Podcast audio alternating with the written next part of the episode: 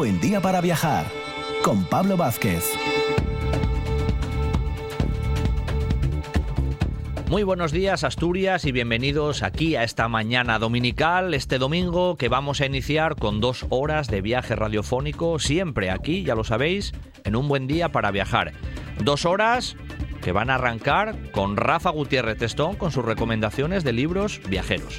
A continuación será Alberto Campa que nos va a llevar a África, nos va a llevar específicamente a conocer Mauritania. Y en nuestros viajes por España, para cerrar primera hora, vamos a ir a Extremadura y a conocer algo de los recursos de la gran ciudad de Mérida, la emérita Augusta, con Concepción Zamora. En Grandes Viajeros de la Historia, el escritor José María García Páez nos trae la vida de Isaac Peral, el inventor del submarino. Vamos a visitar con la historiadora y profesora Ana Lobeto el Concello de Caso y cerraremos con la profesora universitaria Yayoi Kawamura que nos va a hablar de los tesoros y alhajas que se guardan en la Catedral de Oviedo. Dos horas muy viajeras en RPA.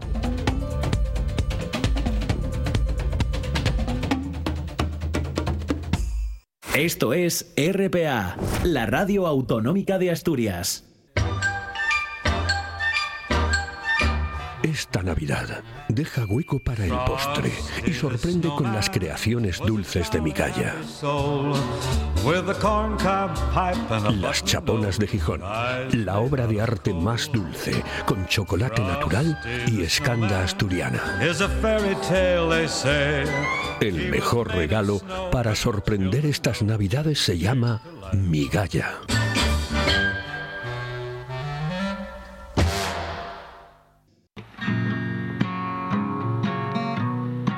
Un buen día para viajar con Pablo Vázquez.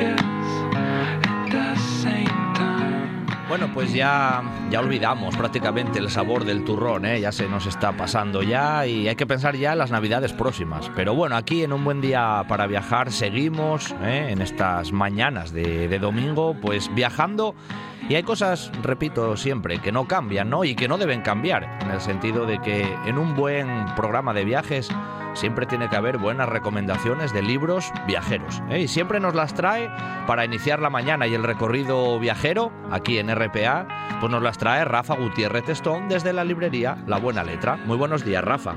Muy buenos días. Programa 201, ¿no? Bueno, 202. 202. 202, es verdad. Tú sumas siempre ya el del sábado, ya estamos Es ahí. verdad, es verdad. 202. 202, no cuento el del 202, sábado. claro, claro. Como no salgo, Claro, claro, ya no, no existe, ¿eh? Para ti, ¿eh? Bueno, pero sí existen las recomendaciones de libros y ahí seguimos, Rafa, ¿eh? Que eso siempre nos presta, ya lo sabes. Eso, eso no, no puede faltar. Pues bueno, reitero otra vez, ya lo dijimos la semana pasada, la, la enhorabuena por esta por esta etapa, ya va a empezar otra. Otra, otra. Esto es como los ciclistas, nunca, Claro. nunca se paran. Nunca paramos.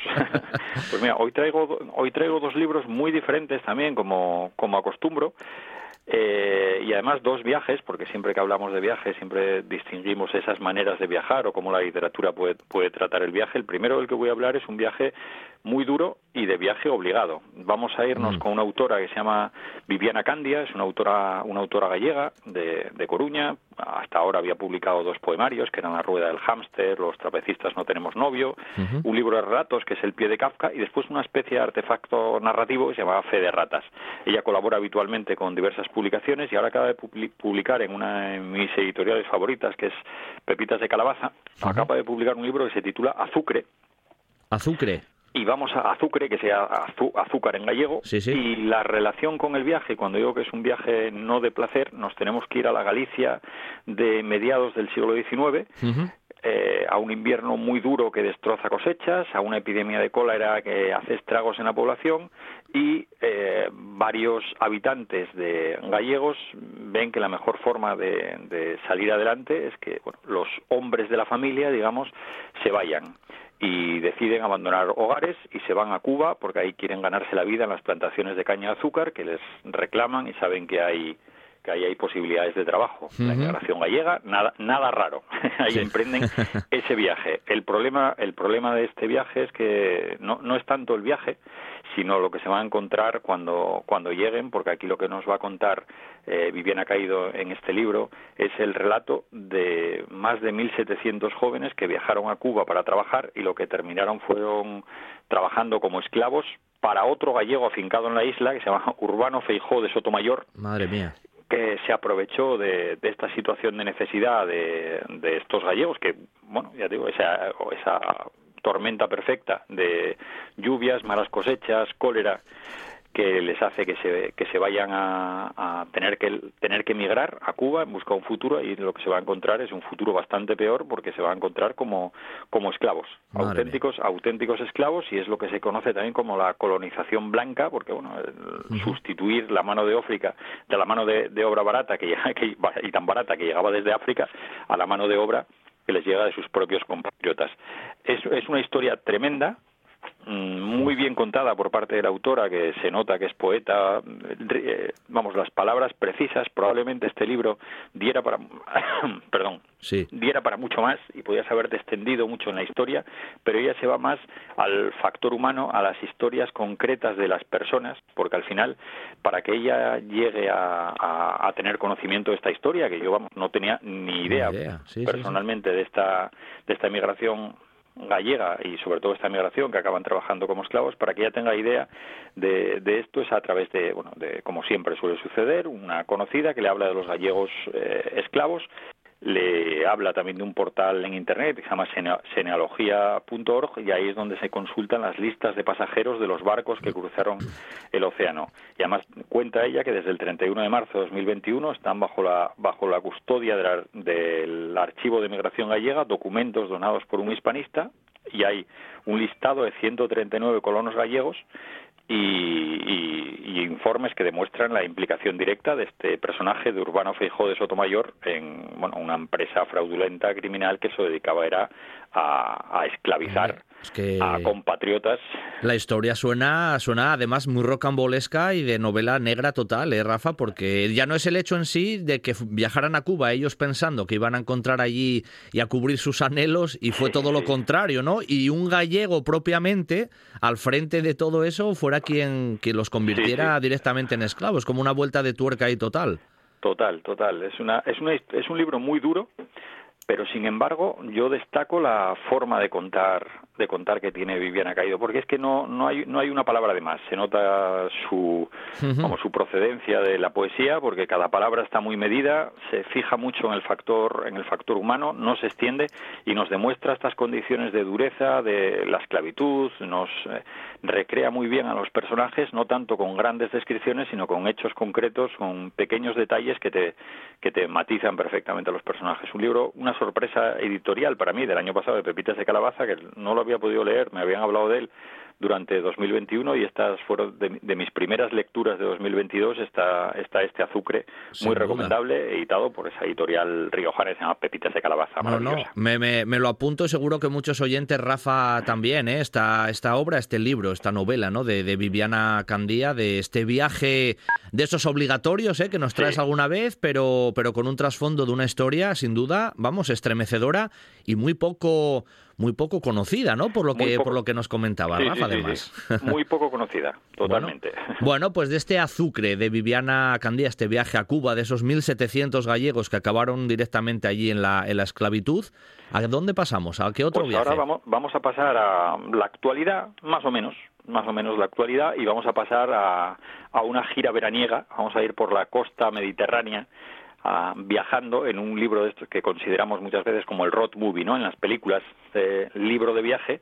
Y aquí los que, eh, bueno, estoy hablando de un autor que es Carlos Zanón, creo que es uno de los mejores autores de novela negra de los últimos años en España. Editaba primero en RBA y después ya dio el salto a Salamandra. Empezó con el Marley ya estaba muerto, Nadie ama un hombre bueno, Tarde mal y nunca, un libro que a mí me gustó muchísimo de novela negra que es No llames a casa. Y después, bueno, en este Marley ya estaba muerto, ya hay la otra referencia que tiene él eh, absoluta, que es la música, lo mismo que va a tener en otro, en otro libro maravilloso que es Yo fui Johnny Thunders, también con la música como, como protagonista, y ahora en este Love Songs, que es Love Song, perdón, que es la, novela que, de la que voy a hablar ahora y que relacionaremos con el viaje, es también un libro donde la música va a tener mucho protagonista. Él también, mucho protagonismo. Él también eh, es conocido porque en, en, 2019 pues se decidió continuar la serie Carballo con una nueva una nueva aventura de Carballo. Lógicamente Vázquez Montalbán ya no estaba para escribirla y se le encargó a Carlos Zanón, que se veía como un posible sustituto de Carballo, el que sacara adelante un libro que se llamó Problemas de Identidad, publicado en 2019 y que fue también un éxito y que recogía muy bien el, estilo Vázquez Montalbán para volver a sacar a, a, Carballo a la palestra. Que no es fácil, ¿eh? Que no es fácil eso. nada fácil. no es sencilla la tarea. y, en, e, y, en, este caso, lo que nos vamos a encontrar en Love Songs es un grupo de, de tres músicos que tienen cierto éxito, cierto éxito, tampoco no son músicos con nombre y apellidos que, que conozcamos, sino recrea en ficción la, la, historia de tres músicos que tienen eh, talento, cierto éxito y van a ir, eh, bueno, es una pareja y su mejor amigo y se embarcan en una gira estival por la costa mediterránea y van a ir siempre por campings, locales de costa, van a recorrer todo ese universo de, la costa de la costa levantina y van a versionar siempre canciones de 1985 ellos se van en una camper California llevan a su propio chofer que es Polidori y llevan a su banda. Y entonces van a bueno recorrer entre todas estas composiciones es lo que van a hacer eh, recorrer esta costa esta costa levantina hasta llegar a Cádiz que es donde van a quedarse donde ellos tienen planteado eh, finalizar su viaje. Todo lo que nos va a contar pues pues qué va a pasar en una gira en un espacio cerrado como es esa esa caravana ese, esa camper California en la que ellos van, van a viajar y es donde va a estar muy centrada parte de la narración, ese viaje por la costa, pues ahí va a haber los problemas, porque ahí no solamente va, a recrearnos el mundo de las canciones, sino vamos a ver por una parte qué, qué, les llevó a cada uno de ellos a embarcarse en ese viaje, eh, qué, tenían, qué tenían de atrás, o sea, cuáles eran las, los lastres que llevaba cada, cada uno de ellos, y después las relaciones que puedan surgir entre ellos también durante ese viaje, aparte de las personas con las que se, con las que se van a encontrar.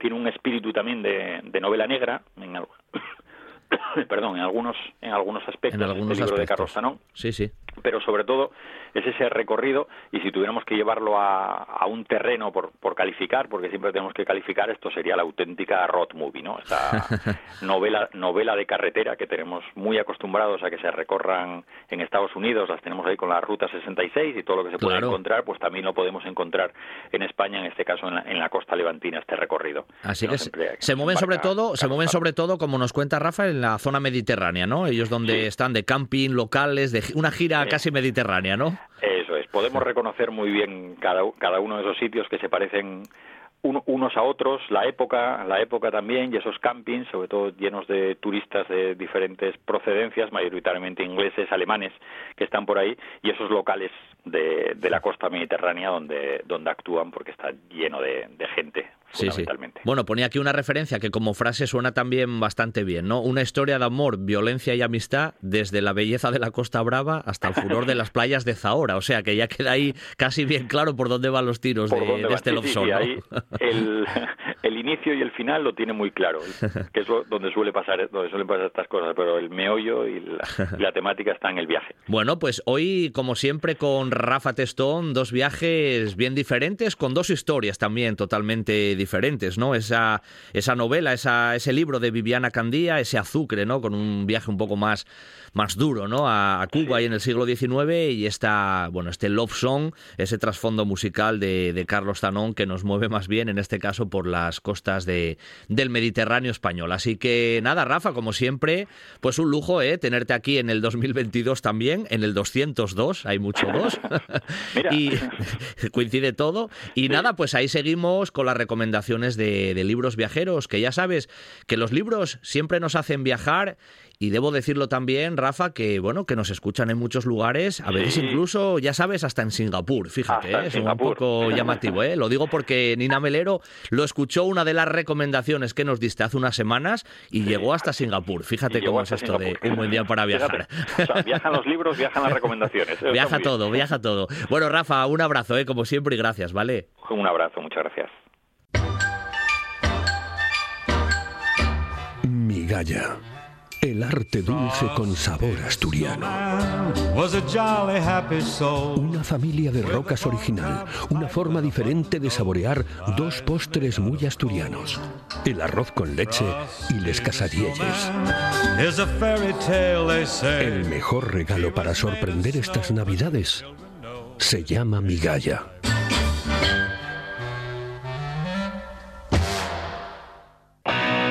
La Casa de las Cervezas Artesanas está en el Lúpulo Feroz. 20 grifos y más de 100 referencias para sorprenderte en cada visita. Danesas, americanas, británicas y por supuesto las mejores cervezas artesanas de Asturias. En Oviedo, en la zona del Milán, el Lúpulo Feroz. Para beber lo mejor.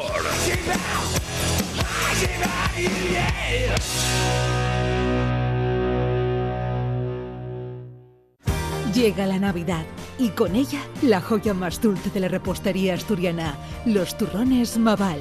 Desde 1920, Maval crea sus turrones y dulces navideños en su obrador en Cangas de Onís. Elaborados con su propia receta, los turrones Maval han mantenido siempre su elaboración artesanal y la mejor materia prima. Descubre todos los productos en maval.es. Turrones Maval, 100 años de tradición. Un buen día para viajar con Pablo Vázquez en RPA.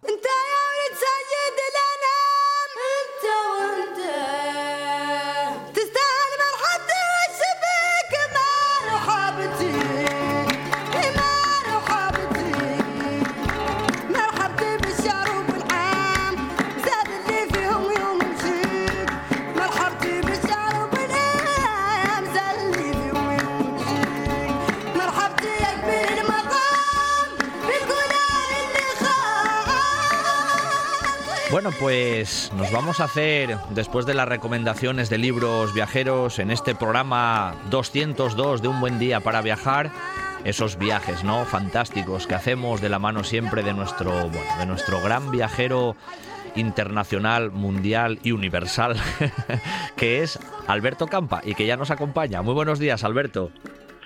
Hola, buenos días. ¿Qué tal, Pablo? A ver qué tal sale hoy el programa, porque estoy un poco ronquillo. No me digas, hombre, andas con la garganta un poco pachucho, ¿no? Bueno, estamos en época de ello, estamos en época de ello. Sí, bueno. Pero se te oye muy bien, ¿eh? Se te oye muy bien, o sea que, sin problema. Y con esta música... Bueno, tengo, tengo la voz de Luz Casal hoy.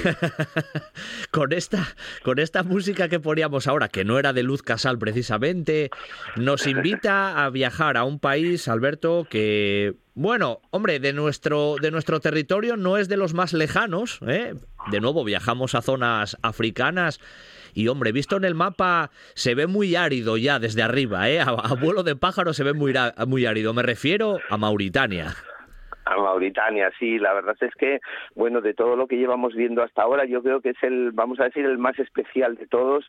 Es un país muy diferente a todo, eh, pues que, bueno, ya solamente viendo el mapa, como estás haciendo tú, ya te vas dando cuenta de que, bueno, no, no es de lo más común transitar por él, ¿no? Y de hecho, bueno, tiene muy poco turismo, es de los que menos se visitan, por supuesto, porque, bueno, pues la dificultad eh, es grande, ¿no? Eh, sus ciudades quizá principales no, pero bueno, recorrer todo el país, eh, pues eh, muchos viajeros no pueden llegar a hacerlo porque, bueno, pues supone también aventurarte con un 4x4 y meterte por zonas muy complicadas hasta poder cruzar ese, ese desierto sahariano, ¿no? Claro, claro, que en realidad, mira, veníamos de hacer eh, Brasil y veníamos de hacer Azerbaiyán, esos, bueno, hombre, Brasil con la zona del Amazonas, la selva, aquí venimos al desierto totalmente, aquí la cosa y el paisaje cambia. ¿Y cómo diste tú, Alberto, con tus huesos en Mau Mauritania. ¿Cómo, ¿Cómo pasaste por Mauritania? A ver, cuéntanos siempre esas historias. Bueno, pues mira, e-, es un viaje del cual se cumplen ahora precisamente 15, 15 años, ¿no? Me fui en, en enero del 2007 para allá y en realidad fue un viaje muy bonito porque realmente, bueno, pues fue cruzar prácticamente todo ese desierto del Sáhara con mi propio coche desde aquí, desde Gijón, pues me aventuré a irme para, para África, cruzar el estrecho y, y llegar, bueno, pues hasta las costas del Golfo de Guinea, ¿no? Para eso había que cruzar Mauritania. Aproveché que fue el último Dakar que se celebró allí en África y bueno, pues eso me ayudó también pues a encontrar gente que, que por el camino me ayudó muy mucho porque yo no sé si, si solo hubiera podido cruzar todo todo ese desierto mauritano, ¿no?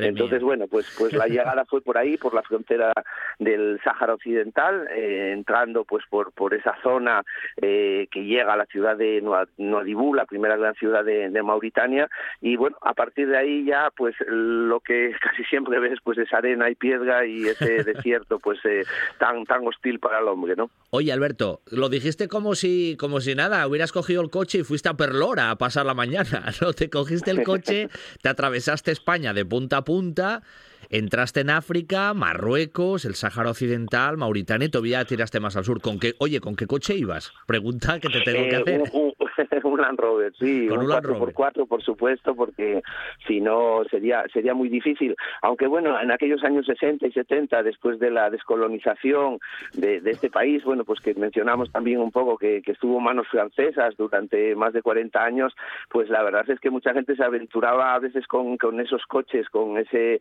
Dian 6 o con esos dos caballos que pesaban muy poquito y deshinchando las ruedas, como yo también hacía para cruzar por la arena, pues eh, ahí se y, bueno, pues muchas veces también eh, recordamos esos inicios del precisamente del Dakar, ¿no? Madre mía, tremendo, tremendo. Solo te imagino, ¿eh? Bajando ahí por, con el Land Rover a ti por ahí, por esos territorios en plan el, el París-Dakar. Por cierto, ¿cómo, ¿cómo es el país? Así un poco genéricamente, ya así nos dices un poco esa imagen árida al desierto.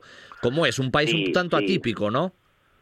Muy atípico, sí, porque mm, eso, las dos grandes poblaciones están en la costa, que es Nuadibú, un poquito más al norte, y Nuanchot un poco más al sur, y bueno, pues otra ciudad muy histórica, bueno, hay, hay varias ciudades históricas que iremos viendo ahora en el programa, pero bueno, pues eh, la capital debería de ser Atar, que era, bueno, pues la ciudad que, que, está más al centro del país, pero bueno, precisamente ese conflicto con Marruecos, el tema del Sáhara, los saharauis que también controlan una parte de esa frontera, hizo que, bueno, pues después de la independencia la capital se trasladase hacia Nuanchot y esa es la zona, digamos, un poco pues donde vive más gente, ¿no? Después el interior, pues imagínate cómo es la vida, eh, pues eh, en un sitio donde hay poca agua, hay poca comida, la verdad es que cuesta mucho hacerse a, cómo puede vivir tanta gente allí, pero bueno, pues pues pues viven. Sí, sí, claro, lo, que hablamos casi siempre, ¿eh, Alberto, y tú, ¿quién? Bueno, tú lo sabes de sobra, que los seres humanos nos adaptamos a todo, ¿eh? literalmente a, todo. Y Mauritania es un ejemplo de ello, ¿no?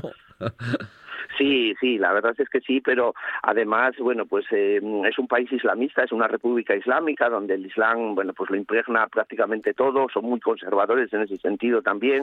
Entonces, bueno, pues para el visitante, para el viajero, siempre le choca un poco, eh, pues todo, ¿no? La verdad es que es un contraste muy grande con, con Occidente y, bueno, pues si a eso añadimos, pues, eh, bueno, pues ese riesgo de atentados también durante aquel año, recuerdo que se tuvieron que, bueno, pues que cancelar varias etapas del Dakar, precisamente pues por los grupos eh, de mm, Al Qaeda del Magreb Islámico y otros grupos que controlan el desierto y que bueno pues empezaron con esos atentados que, incluso llevó al año siguiente a cancelar el Dakar.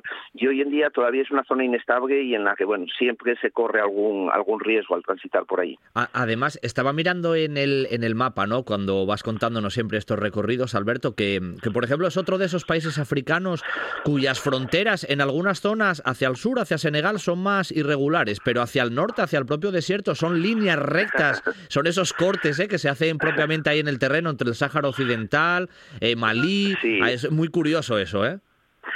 Sí, sí, la verdad es que siempre reflexiono y comento con todo el mundo, ¿no? Que la geografía es la base de todo, ¿no? Eh, por la geografía eh, vas a conocer la historia y vas a conocer también, pues, cómo es un pueblo, cómo cómo se vive, mm, cómo se entiende todo, precisamente por ese aspecto geográfico. Pero en África sí que realmente, pues, pues la geografía se marcó muchas veces, bueno, pues la división política con esas con esos tiralíneas, ¿no? Pues de las potencias eh, occidentales que se repartieron África y con como bien dice, sí, la, frontera sur con Senegal es más irregular porque hay un río y por eso ese, ese río que va también después hacia la zona de San Luis hace que, que sea una frontera natural, mientras que por el norte pues está precisamente Hacha y ahí, bueno, pues la, la frontera casi lo delimita un tren, un tren que es el tren de Zourat, una zona donde se extrae hierro, y que bueno pues tiene la curiosidad es el tren más largo del mundo. Eh, a veces lo, lo, ves pasar y empiezas a ver pasar vagones y vagones y vagones y te esperas estar durante unos minutos pero es que se va casi para la hora porque el convoy a, veces lleva más de tres kilómetros de, de, vagones imagínate no y, bueno pues desde ahí se saca desde la parte norte del, del país desde esas minas de seguridad ese mineral de hierro que después se lleva pues al Atlántico donde normalmente se cargaba en en barcos. Hoy sigue circulando yo entré con el coche por esa frontera ya con unos amigos y bueno pues eh, esa frontera también es muy inestable no por un lado está Marruecos que controla el Sáhara Occidental por otro lado la República Saharaui que tiene un control sobre esas fronteras también y por otro lado Mauritania. Y, tú con el coche estás pasando por el medio muchas veces sin saber en qué zona estás eh, viendo gente que pues por allí va eh, sobreviviendo y bueno pues la verdad que es una zona pues esa Saharaui también muy muy incierta. Claro les llama les llama la atención todavía ver llegar allí a uno occidental, ahí uno de Asturias? ¿Les llama la atención o les llamó la atención cuando atravesaste un poco el país? ¿Y cómo es además atravesar el, el Sáhara mauritano, Alberto? A los asturianos nos quieren todo el mundo, ¿eh? eso no ¿eh? era el problema.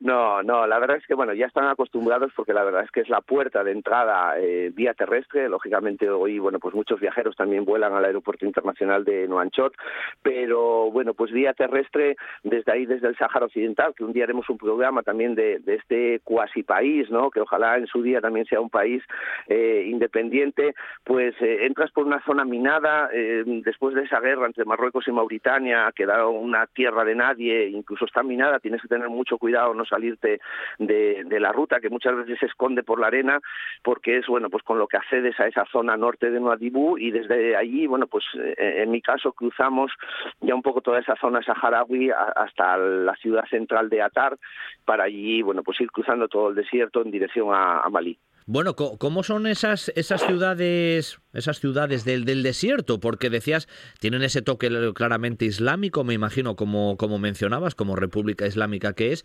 ¿De qué vive un poco la gente en esos ámbitos que parecen tan, bueno, tan hostiles, ¿no? Como decíamos al principio, Alberto. Sí, la verdad es que además son muy interesantes, ¿eh? porque aparte de esa TAR que comentábamos, que en su día pues fue casi un poco la, capital mauritana y es una ciudad bueno que se fundó pues sobre el siglo XVII más o menos, eh, era la capital de esa región del Adgar. Eh, es una zona de una meseta, está a bastante altura, por, lo tanto, bueno, pues por las noches también tienes eh, sensación de frío, igual que de mucho calor por el día. Y muy cerquita de allí hay dos ciudades muy históricas, una es Guadán y otra es Chinguetti. Y son ciudades ya muchísimo más antiguas, eh, que bueno, pues eh, se tiene conocimiento de ellas incluso ya desde el siglo VII, pero sobre todo pues en los siglos XI y XII también el Islam hizo que, que bueno, esa Chinguetti fuese la, séptima ciudad santa del, del Islam. Es una ciudad en la cual, bueno, pues todas las casas están hechas de adobe, también hay una gran mezquita de piedra muy bonita y estas ciudades la verdad es que todo el mundo que vaya a Mauritania pues no tiene por lo menos que dejar de, ver al menos Chinguetti, ¿no? Guadán está poquito más, más lejos. Hay vía eh, desde Atar para, para, llegar a, para llegar a ellas y la verdad es que, bueno, pues eso, fundadas ahí por los, por los bereberes, hoy en día eh, casi se la conoce como si fuese bueno pues la Sorbona del desierto no porque hay muchas librerías muchas bibliotecas en ese pequeño mm, poblado que es eh, Chinguetti y, bueno pues allí eh, ves cómo se fueron recogiendo también pues eso muchos libros muchos coranes y, bueno pues es casi un museo eh, en medio del, del desierto no así que bueno pues las dos están consideradas patrimonio de la humanidad por todo esto y la verdad es que bueno pues a, mí me llamó mucho la atención y, y me gustaron mucho tanto una como otra desde allí normalmente se organizaban todas las caravanas que cruzando todo ese desierto de oeste a este, pues llegaba después hasta la Meca, cruzando el Mar Rojo y llegando a la península de la Viga. Oye, ¿qué, qué es la ruta de la esperanza, Alberto? Bueno, pues mira, la Ruta de la Esperanza es la carretera sur, eh, al sur de Mauritania.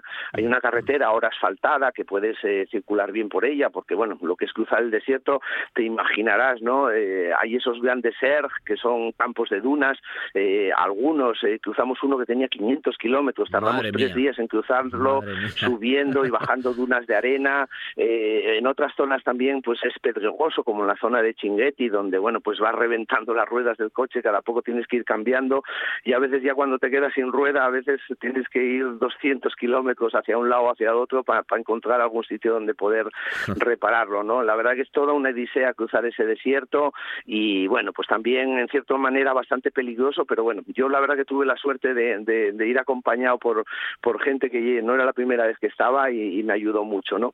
Pero bueno, cuando llegas a esa zona sur, a la Ruta de la Esperanza, la carretera ya está alquitranada, eh, va sobre todo desde Ayun a La Cruz, que está, bueno, pues en, la parte este, hasta el océano, son unos mil kilómetros, y bueno, pues es una zona donde, bueno, pues hay distintas poblaciones, como Aleg, eh, también... Eh, eh, Butilinit, donde bueno pues eh, prácticamente durante muchos siglos atrás pues se iba eh, intentando llegar a, ese océano y, donde bueno pues las condiciones como decíamos al principio son muy difíciles pero la verdad es que la carretera es muy bonita eh, cuando atardece pues vas viendo esas dunas que van cambiando de color a veces amarillo rojizo amarronado la verdad es que es toda toda una experiencia cruzar esa ruta de la esperanza. Para nosotros un contraste radical de paisajes eh Alberto porque bueno hombre decías dunas, claro. A ver, dunas siempre es interesante, pero después de 500 kilómetros me imagino que quedas de las dunas ya hasta el gorro, ya no miras directamente para ellas, no me digas que no. bueno, y ese eso es un campo de dunas, ¿eh? uno solo. Después, lógicamente, pues hay muchísimos más, ¿no? Ese que crucé en concreto fue, pues eso, desde Chinguetti, prácticamente ya sin, sin carretera ni pista, pues hasta la zona, hasta la zona precisamente esa de, de, de y también de Ayun el Atrus, y, y bueno, pues eh, eh, eso es un poco todo lo que es el desierto mauritano. Pero después la carretera también tiene sus peligros porque vas confiado que es asfalto, pero el desierto que está en constante movimiento va haciendo que las dunas avancen y a, veces, bueno, pues van tapando la carretera. De hecho, incluso hay gente que se dedica a estudiar cómo poder hacer contradunas para que las carreteras no se vayan tapando, porque tienen que incluso ir, no quitar nieve, sino quitar arenas, eh, pues desenvolvando un poco la, la carretera, porque si no, muchas veces cuando coges una duna de esas es, es casi un parón en seco del, coche. Oye, la capital, que antes la mencionaste un poquitín de, de pasada, Nuakchot, si no me equivoco, ¿no? ¿Cómo es un poquitín la, la capital? ¿Tiene algo interesante? Está cerquina del mar, ¿no? Sí, está, eh, es una ciudad también muy rara, ¿no? Si decimos que, mm, Mauritania es un país eh, muy especial, Nuanchot es una ciudad muy extraña, ¿no?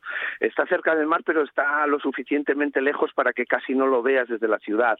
Eh, yo entré precisamente al finalizar esa ruta de la esperanza, venía ya de Malí en viaje de vuelta y entré en Nuanchot después de esos mil kilómetros por, la ruta de la esperanza y, decirte que llega un momento que no ves las calles, es decir, ya no sabes si estás en una ciudad, si estás en el desierto, porque esas tormentas de arena que a veces, bueno, pues te duran muchísimo tiempo, van tapando todas las calles y aunque se afanan en volver a limpiar, pues cada día, lógicamente, se vuelve otra vez a llenar de arena y casi no ves el, el asfalto, ni las aceras, ni nada, ¿no? Es una ciudad muy joven, como te decía al principio, bueno, pues se diseñó como capital después de la independencia del país y hoy en día, bueno, pues tienes una zona nueva donde pues hay avenidas, grandes avenidas, eh, pues muy afrancesadas, ¿no? Pues con los hoteles, las embajadas, pero después tienes eh, barrios eh, a las afueras llenos de chabolas. La verdad es que es una ciudad, pues eso, muy, muy, muy extraña y no acabas un poco de cogerle el pulso, por lo menos los occidentales, hasta que llevas un tiempo allí. Sí, sí, eso, bueno, y viendo las imágenes tal cual, ¿eh? parece como que el desierto tapa literalmente a veces la ciudad, tienen que estar guerreando siempre con, con las arenas del desierto, literalmente, ¿no? Eh, eh, es muy curioso también que después, bueno, pues los coches normalmente son coches de segunda mano que llegan desde aquí. Siempre lo dije, ¿no? En África se aprovecha toda nuestra basura, todos los ordenadores, los teléfonos, todo eso que aquí no queremos, pues allí se acaba vendiendo y se acaba utilizando, pues con 10 años de retraso. Y en los coches pasa lo mismo, ¿no? Ves eh, esos coches franceses, los R12, pues por allí todavía circular por las calles y después quien tiene un poco más de poderío, pues se compra un, un Mercedes, pues de hace 30 años que, muchas veces van a morir allí precisamente pues por la calidad de esos coches y, que dan pocas averías.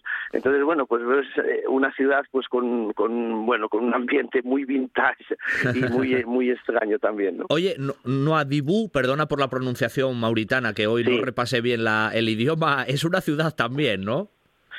Sí, Nuadibú es la segunda ciudad del país, es eh, quizá la más comercial porque, bueno, pues hay que recordar que ahí muy cerquita eh, de las costas está el Banco Mauritano, ese banco de pesca que todo el mundo quiere y que la Unión Europea, bueno, pues siempre intenta tener esos acuerdos con, gobiernos como Marruecos o Mauritania para ir a pescar allí. Y hay muchos pesqueros españoles, hay muchos españoles eh, pescando en esas aguas, incluso te encuentras pues con muchos policías también, que bueno, pues por intercambios también y acuerdos de colaboración, pues van a proteger precisamente pues de, esa alarma terrorista que también había en esa zona y sobre todo por el problema de la inmigración, que tanto desde Senegal como desde aquí, desde Mauritania, pues muchos cayucos intentan, bueno, pues llegar a las costas de, Canarias, ¿no? Entonces, bueno, pues había un ambiente muy español, aparte de eso también, bueno, pues tienes eh, donde ir a comer a restaurantes eh, españoles, recuerdo, por ejemplo, pues el, el de la casa el de la Casa Canaria, si no me equivoco, el Hogar Canario, que donde, bueno, pues allí pude ir a, cenar una noche. Y bueno, pues la ciudad es, bueno, pues más grande, tiene puerto, ya es una ciudad, eh, pues eso, más, más normal que, que Nuanchot, que, bueno, pues Nuanchot la verdad que su puerto está alejado como a 3, 4 kilómetros de la ciudad, donde, bueno, pues donde se desembarca el pescado y sin embargo, pues aquí en Nuadibú lo que es el, el pescado y todo ese ambiente portuario, pues impregna prácticamente toda la toda la ciudad. Bueno, Alberto, nos queda minutín y medio, dos minutos, que vamos a dedicar un poco precisamente a eso que mencionabas de pasada. Como cenaste y comiste algo por ahí, ¿qué comemos o qué bebemos en Mauritania y en el desierto? Pues ya ves, la verdad es que no es un país que tenga ni demasiada comida ni también, por desgracia, demasiada bebida, ¿no?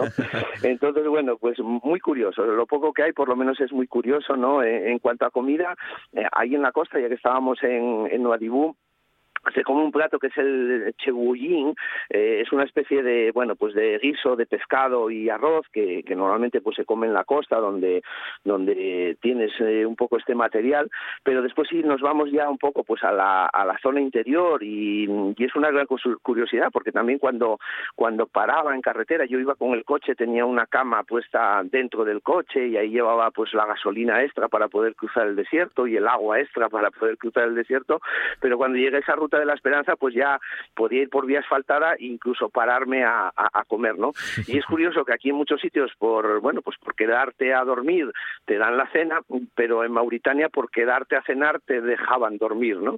Entonces, bueno, pues ves corderos enteros colgados eh, en las jaimas, eh, los asan, el asado se llama mechuyi, es una especie de, bueno, pues de, cordero asado que, que bueno, pues eh, se corta en trozos grandes y bueno, pues cuando pagas la cena te dejan dormir ahí en la jaima. Bueno, pues nada, ahí nos quedamos, ¿eh?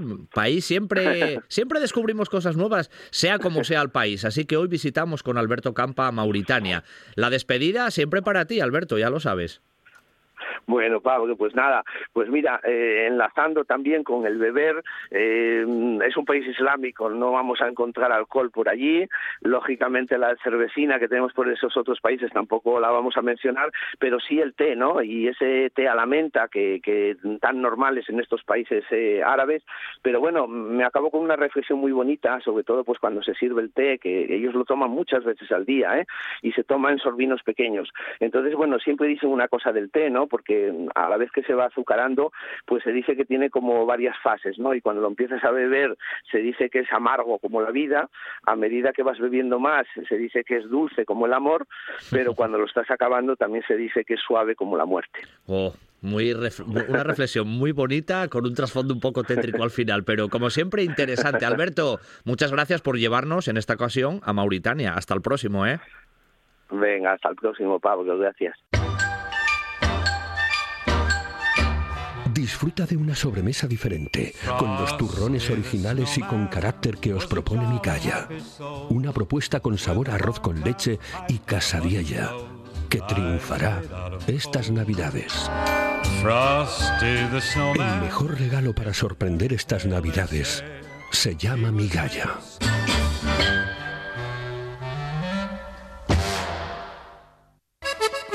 Si piensas en chocolate, Piensa en Argüelles.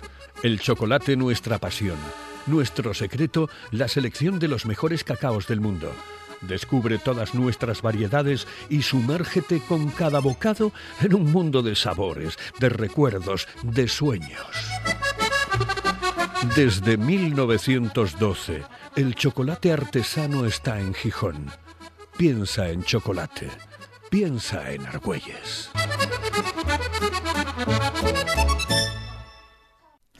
Llega la Navidad y con ella la joya más dulce de la repostería asturiana, los turrones Maval.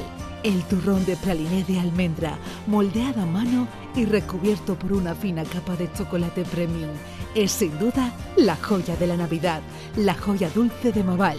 Descubre todos los productos en maval.es. Turrones Maval, 100 años de tradición.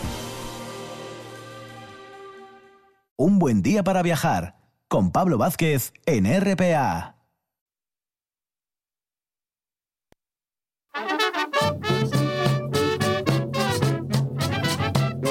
Un buen día para viajar con Pablo Vázquez.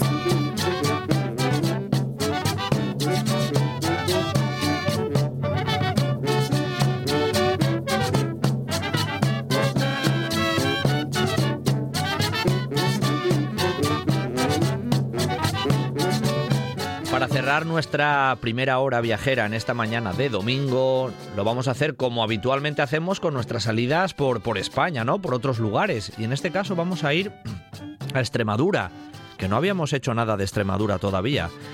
Y hombre, para empezar en Extremadura, yo creo que buen sitio es su capital en todos los sentidos políticos y casi administrativos, que es la, bueno, la ciudad de Mérida, ¿no?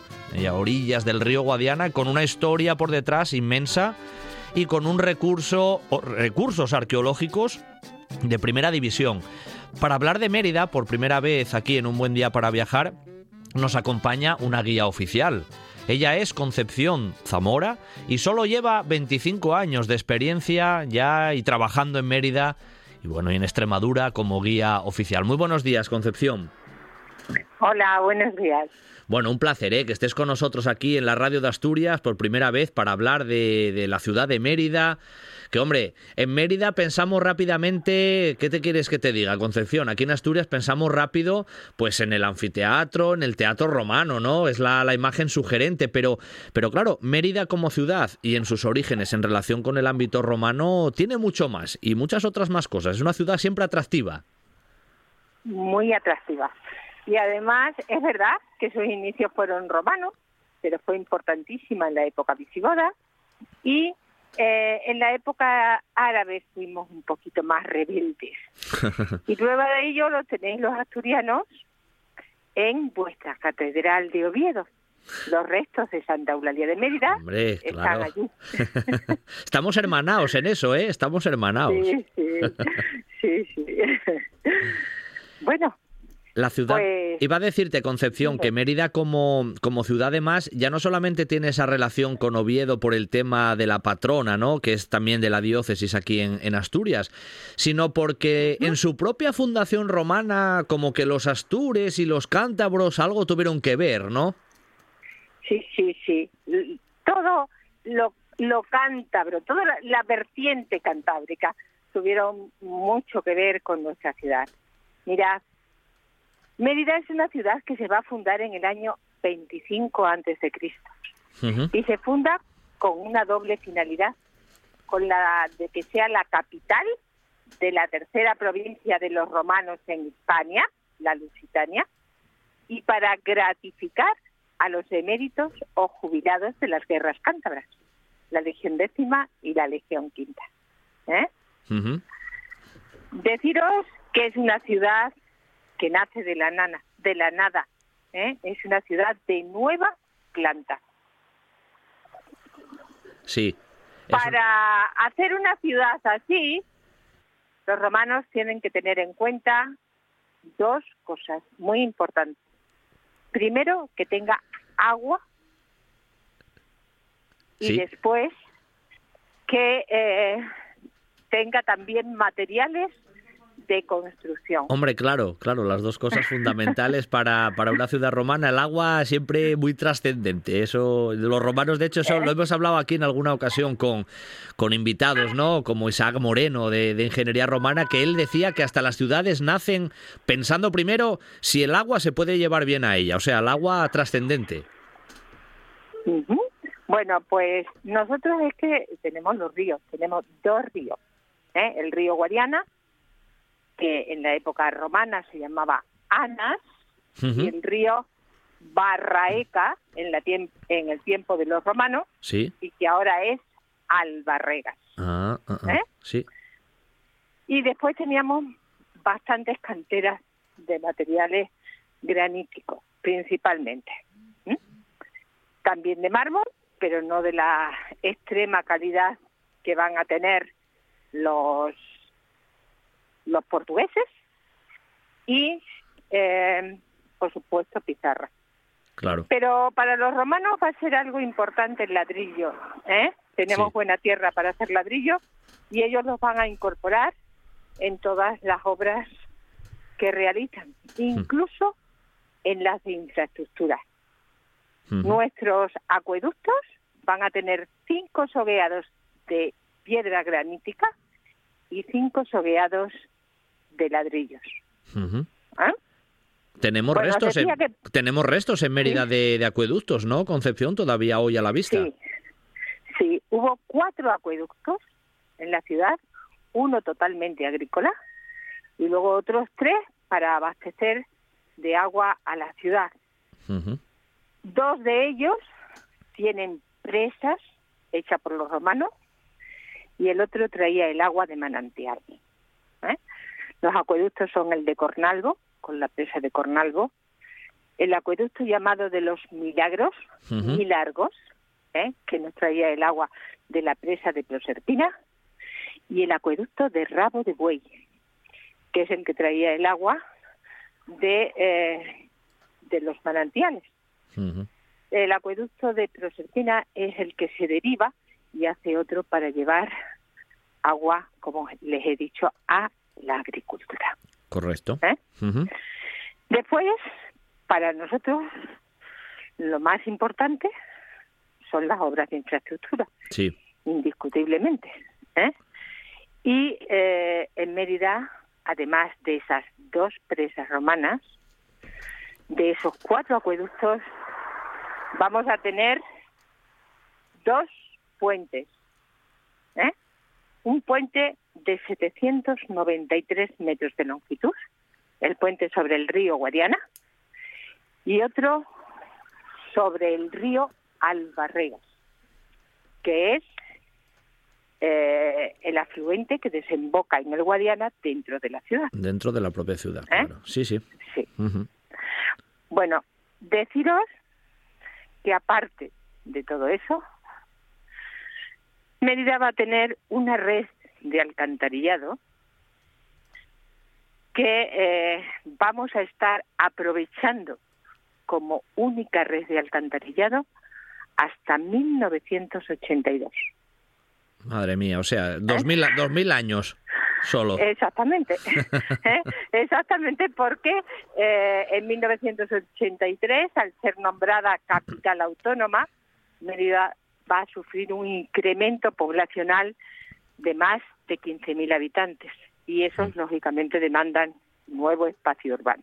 ¿Por, por qué creció, ello- por qué creció tanto la ciudad? Que mm, por esa parte, sobre todo de conversión en capital, así administrativa, política, eso generó un crecimiento poblacional. Claro, ¿eh? sobre todo al principio hubo unas expectativas importantes y eh, eso va a hacer que venga gente de otras localidades mm, de España, inclu- de Extremadura por supuesto, pero de España también. Luego, administrativamente, al estar tan cerca de Cáceres y de Badajoz, pues los desplazamientos van a resultar cómodos. ¿eh? porque estamos a 60 kilómetros de una y a 65 de otra. Justo a la mitad. Exactamente. ¿eh? Claro. Bueno, pues decirles que eh, esa infraestructura se sigue aprovechando en la actualidad. Pero bueno, es que hasta 1960 no se va a hacer el segundo puente en Mérida sobre el río Guadiana. O sea que vamos a estar hasta más del siglo XX, hasta más de mediados del siglo XX, con el único puente romano, ¿eh? Mm, que fue reparado indiscutiblemente.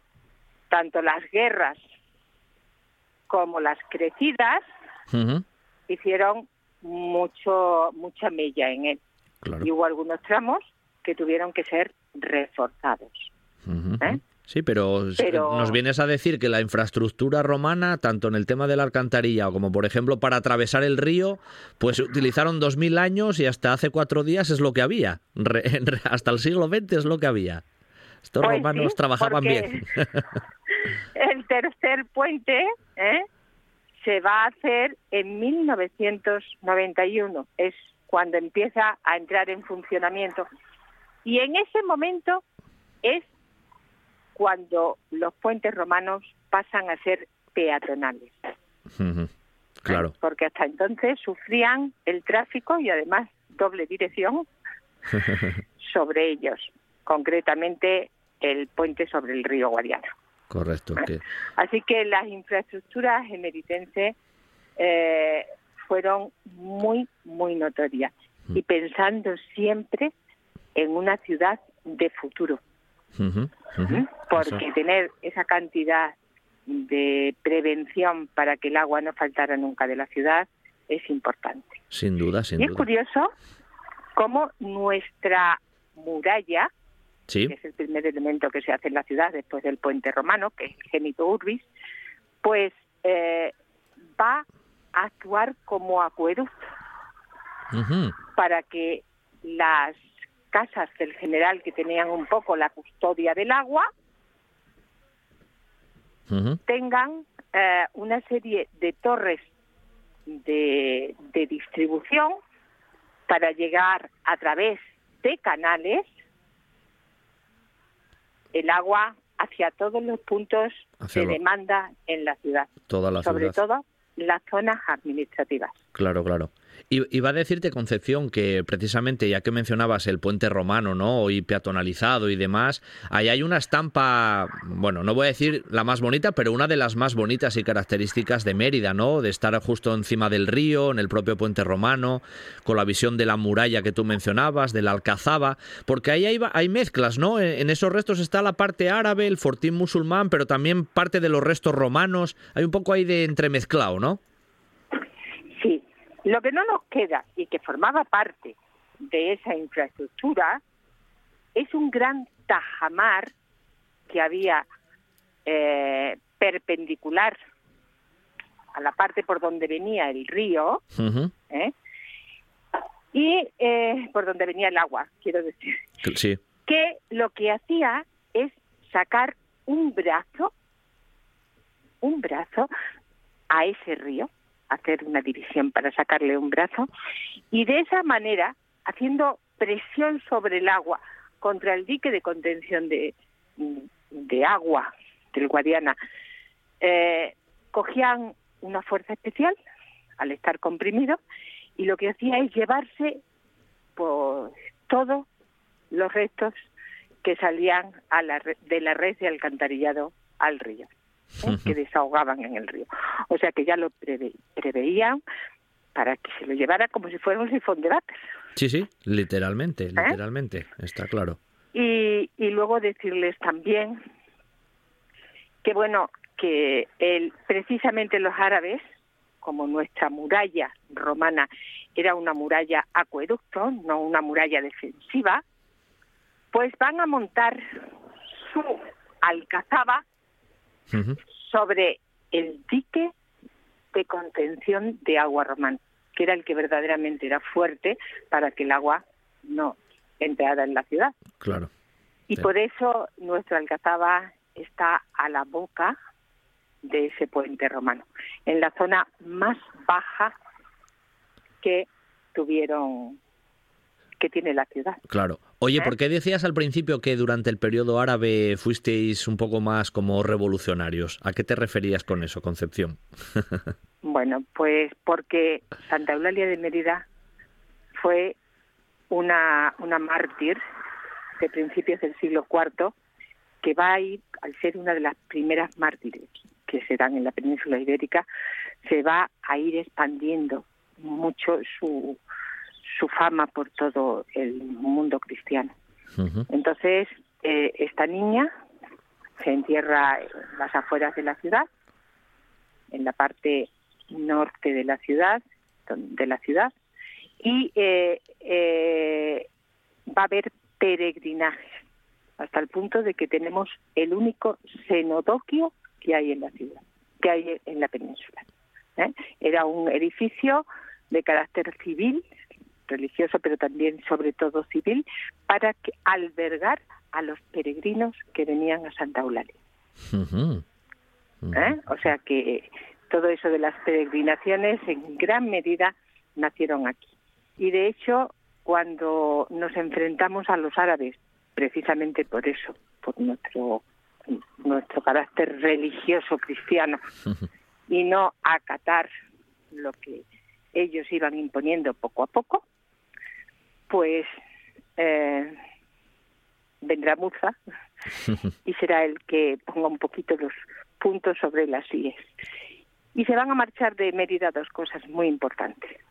Una va a ser los restos de nuestra patrona, que se fueron a la Catedral de Oviedo, y la otra, el sexto arzobispado de la península, que era el que teníamos en Mérida, que se va a Santiago de Compostela. Claro, claro, claro. Sí, sí, eso era, fue un, dato muy, muy importante. Oye, Concepción, como pasa rápidamente el tiempo, y decía yo al principio, todo el mundo piensa en Mérida y piensa en el anfiteatro y en el teatro, ¿no? Son la visita obligatoria. Yo añado también el circo, que es impresionante. Es decir, es una trilogía de edificios donde el ocio ocupaba un lugar importante, pero luego la propia ciudad tiene mucho resto romano repartido, bueno, pues por todo lo que hoy es el núcleo urbano, el templo de Diana, el arco de Trajano, los restos ahí de la zona de la Morería. O sea, hay mucho resto romano en la propia ciudad, no solamente el anfiteatro, el teatro o el circo.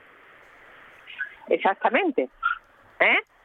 Tienes distintas casas, restos de distintas casas, como es la casa de Mitreo, que era la, la casa del sumo sacerdote de la religión mitraica en España. Sí.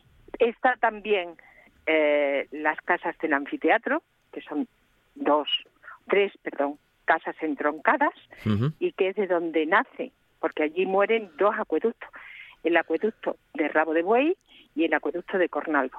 Y de ahí, que es la zona más alta de la ciudad antigua, es donde partían los las distintas hay unas torres de distribución y de ahí partían los distintos canales para llevar el agua a la ciudad. ¿Ah? Pero seguimos teniendo más.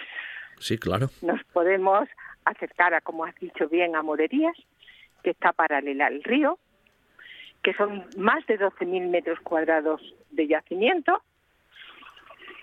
Y a lo largo de nuestra, de nuestra ciudad, ¿eh? a lo largo de distintos puntos en nuestra ciudad, podemos encontrar de todo. Calzadas, termas, sitios para recoger la nieve y de esa manera tener helados o tener productos frescos, ¿eh? unos silos importantes. Y eh, lo único que no hemos conseguido encontrar aún es la basílica. Pero están las termas municipales, hay templos, hay foros. ¿eh? Tenemos prácticamente de todos los yacimientos que queramos eh, ver en una ciudad romana. Por supuesto, y, mm, ya sé que el teatro y el anfiteatro dan solo ellos para, para una sección. Lo mismo le ocurre al Museo Nacional de Arte Romano, porque el propio museo, esto simplemente como pincelada concepción, es también visita obligatoria en Mérida. Sí, además se puso fue un compromiso de la Administración Central con el pueblo de Mérida cuando hizo su bimilenario en 1975. Y eso uh, va a proporcionar un elemento justo enfrente de el teatro y el anfiteatro. ¿Eh? Ese espacio eh, es un compendio de todas las piezas originales que se han ido encontrando en la ciudad. Claro. Incluido el teatro y el anfiteatro. Excepto el frente escénico, que las piezas de la columnata son originales in situ, el museo va a tener las estatuas que poseía ese frente escénico. Claro. ¿Eh? Sí, sí. O sea, el museo es, mm, es digno de mención por las buenas piezas que tiene, sobre todo de mosaicos, y después porque tiene un tándem ideal entre continente y contenido. Correcto, eso es otra otra ¿Eh? realidad. De hecho, Y eso lo va a hacer que sea un, un elemento declarado Patrimonio Nacional dos años después de su inauguración en 1986. Lo que está claro, Concepción, que aquel asturiano que sea aficionado o aficionada al ámbito de la historia, de la arqueología y del mundo romano, una de las visitas sin duda obligatorias es acercarse a Extremadura y a su capital política, la ciudad de Mérida, ¿no? Que en este caso hoy nos hemos acercado a ella a través de la guía oficial Concepción Zamora que nos acompañó estos minutos amablemente y que volveremos seguramente a ella porque repito, Mérida da mucho juego y sus joyas sin duda son más que reseñables. Concepción, un abrazo muy fuerte desde Asturias y gracias por, gracias por acercarnos Mérida, Muchas gracias. Pero quería decirte Dime. que Extremadura no es solo Mérida, Hombre, claro. que sea su capital, y que tenéis tanto gótico en Trujillo como renacentista en Cáceres, que tenéis Guadalupe y que tenéis un- una riqueza natural también preciosa que nos aúna mucho a vosotros y que seguro Hombre, que os va a sorprender. Claro, ¿eh? Así claro. que podéis venir, Extremadura pero siempre- por cualquier punto. Extremadura siempre sorprende, eso, eso es evidente. Concepción, lo dicho, muchas gracias y hasta la próxima, ¿eh? Chao. Gracias a ti. Adiós.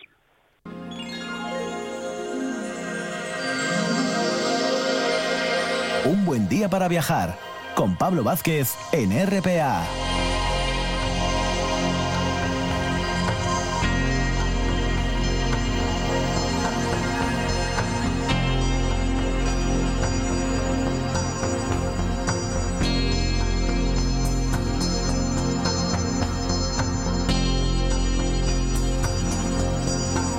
No os descubro nada si os digo que tenemos una segunda hora por delante de viaje apasionante en esta mañana de domingo aquí en un buen día para viajar, porque siempre es así. Y además, pues los domingos, en el inicio de la segunda hora, tenemos grandes viajeros de la historia. Y englobamos, ya sabéis, muchas cosas, ¿no? Hoy vamos a hablar de un personaje, bueno, muy importante, ¿no? En la historia, en la historia de España y fue Isaac Peral. No hace mucho eh, se publicó un libro con el título Los viajes de Peral, historia de una infamia, y lo escribe José María García Páez que nos acompaña esta mañana porque yo creo que él es la persona idónea para hablarnos de la vida y la obra de este gran viajero, ¿eh? que fue Isaac Peral. Muy buenos días, José María.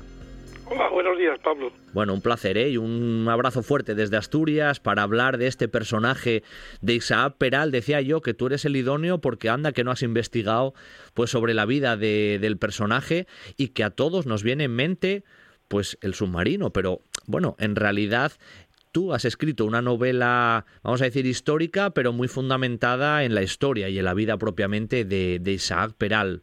Solo nos suena lo del submarino, pero la vida de Isaac Peral fue, fue muy interesante y apasionante, José María. Sí, por supuesto que sí. Por supuesto que sí, es un marino, es políglota, es un hombre que es físico, es matemático, es astrónomo, es un hombre completo. o sea, creo que era el Leonardo da Vinci de nuestra época, Ujú. de aquella época, claro. Y gran desconocido todavía en, eso, en muchos de esos aspectos. José María, lo que nos ocurre muchas veces en la historia de España, que esos grandes personajes están ahí a veces en el nombre de una calle y no pasa de ahí. Sí, eso pasa, desgraciadamente. eh, hay muchos personajes que merecen un, no sé, un reconocimiento y un conocimiento mucho mayor que el que realmente tienen, pero Ujú. la vida es así.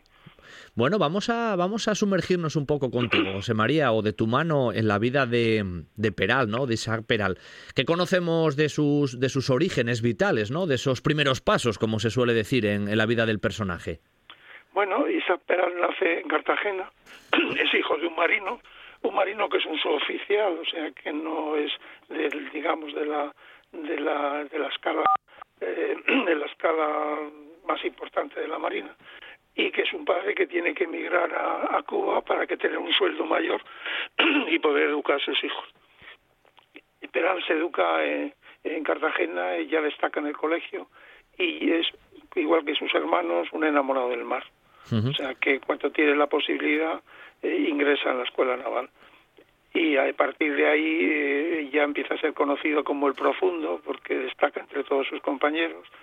Y luego es un marino que no es un marino de tierra, es un marino que participa en la, en la guerra de Cuba, y luego trabaja en, en Filipinas eh, como eh, midiendo canales y en temas de oceanografía y, y, finalmente ingresa en la Escuela Superior o la Escuela de Ampliación de Estudios de la Marina. Ah, o sea que... No, que te iba a decir que ya solo en ese en ese pequeño esbozo que diste casi inicial ya vemos que tuvo una faceta, pues eso, muy muy viajera, un poco las circunstancias del país, del fin del Imperio español y demás, pues también le cogieron en plena en plena faena y tuvo que moverse bastante. Sí, evidentemente la primera guerra la primera guerra de Cuba eh, participa en un como segundo oficial de un cañonero del Lardo y se destaca fundamentalmente por su puntería, es decir, por e-, eliminar aquellos barcos que llevaban munición o, armamento a los a los rebeldes. Y luego en Filipinas pues destaca como una persona ya dedicada pues a, a cartografiar y, a, y, a, tomar muchas a, hacer planos de de, de, de, Filipinas etcétera. O sea que es un hombre sí evidentemente es un hombre viajero y no deja de viajar en toda su vida. Toda su vida. Es curioso porque él en el año 80, 80 85 1885 80 eh, hay un conflicto con las Islas Carolinas que la reclama Alemania y Piral se da cuenta que España eh, no puede defenderlas. Al final se llega a un acuerdo con Alemania porque la relación no nunca era mala, pero se da cuenta que tanto Cuba como Filipinas están completamente indefensas.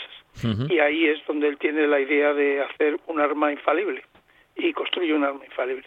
Ahí, ahí es cuando surge la idea más o menos de lo que luego fue el submarino. Que cuéntanos un poco esa, esa historia, cómo se fue fraguando en su mente y por qué llegó a esa invención y qué pasos tuvo que dar, porque una invención de este carácter no se hace de un día para otro. Bueno, él estudia la posibilidad de que un barco había habido muchos intentos, incluso en España había un intento con Monturiol, eh, pero a Monturiol lo que hace es un submarino que era para buscar a buscar los corales rojos, ¿no? El primer submarino, el Neo, es un submarino que se, eh, baja a, pedal, es decir, realmente a mano hacen que, que, echen el agua afuera, ¿no? El segundo ya lo hace con un, un sistema de combustión y los sistemas de combustión no funcionan en, bajo el agua porque intoxican a los a los marineros. Y esos intentos que se estaban haciendo en Inglaterra y en muchos otros países estaban fracasando todos precisamente por eso. Y la idea de Peral es que hacer un hacer un barco eléctrico.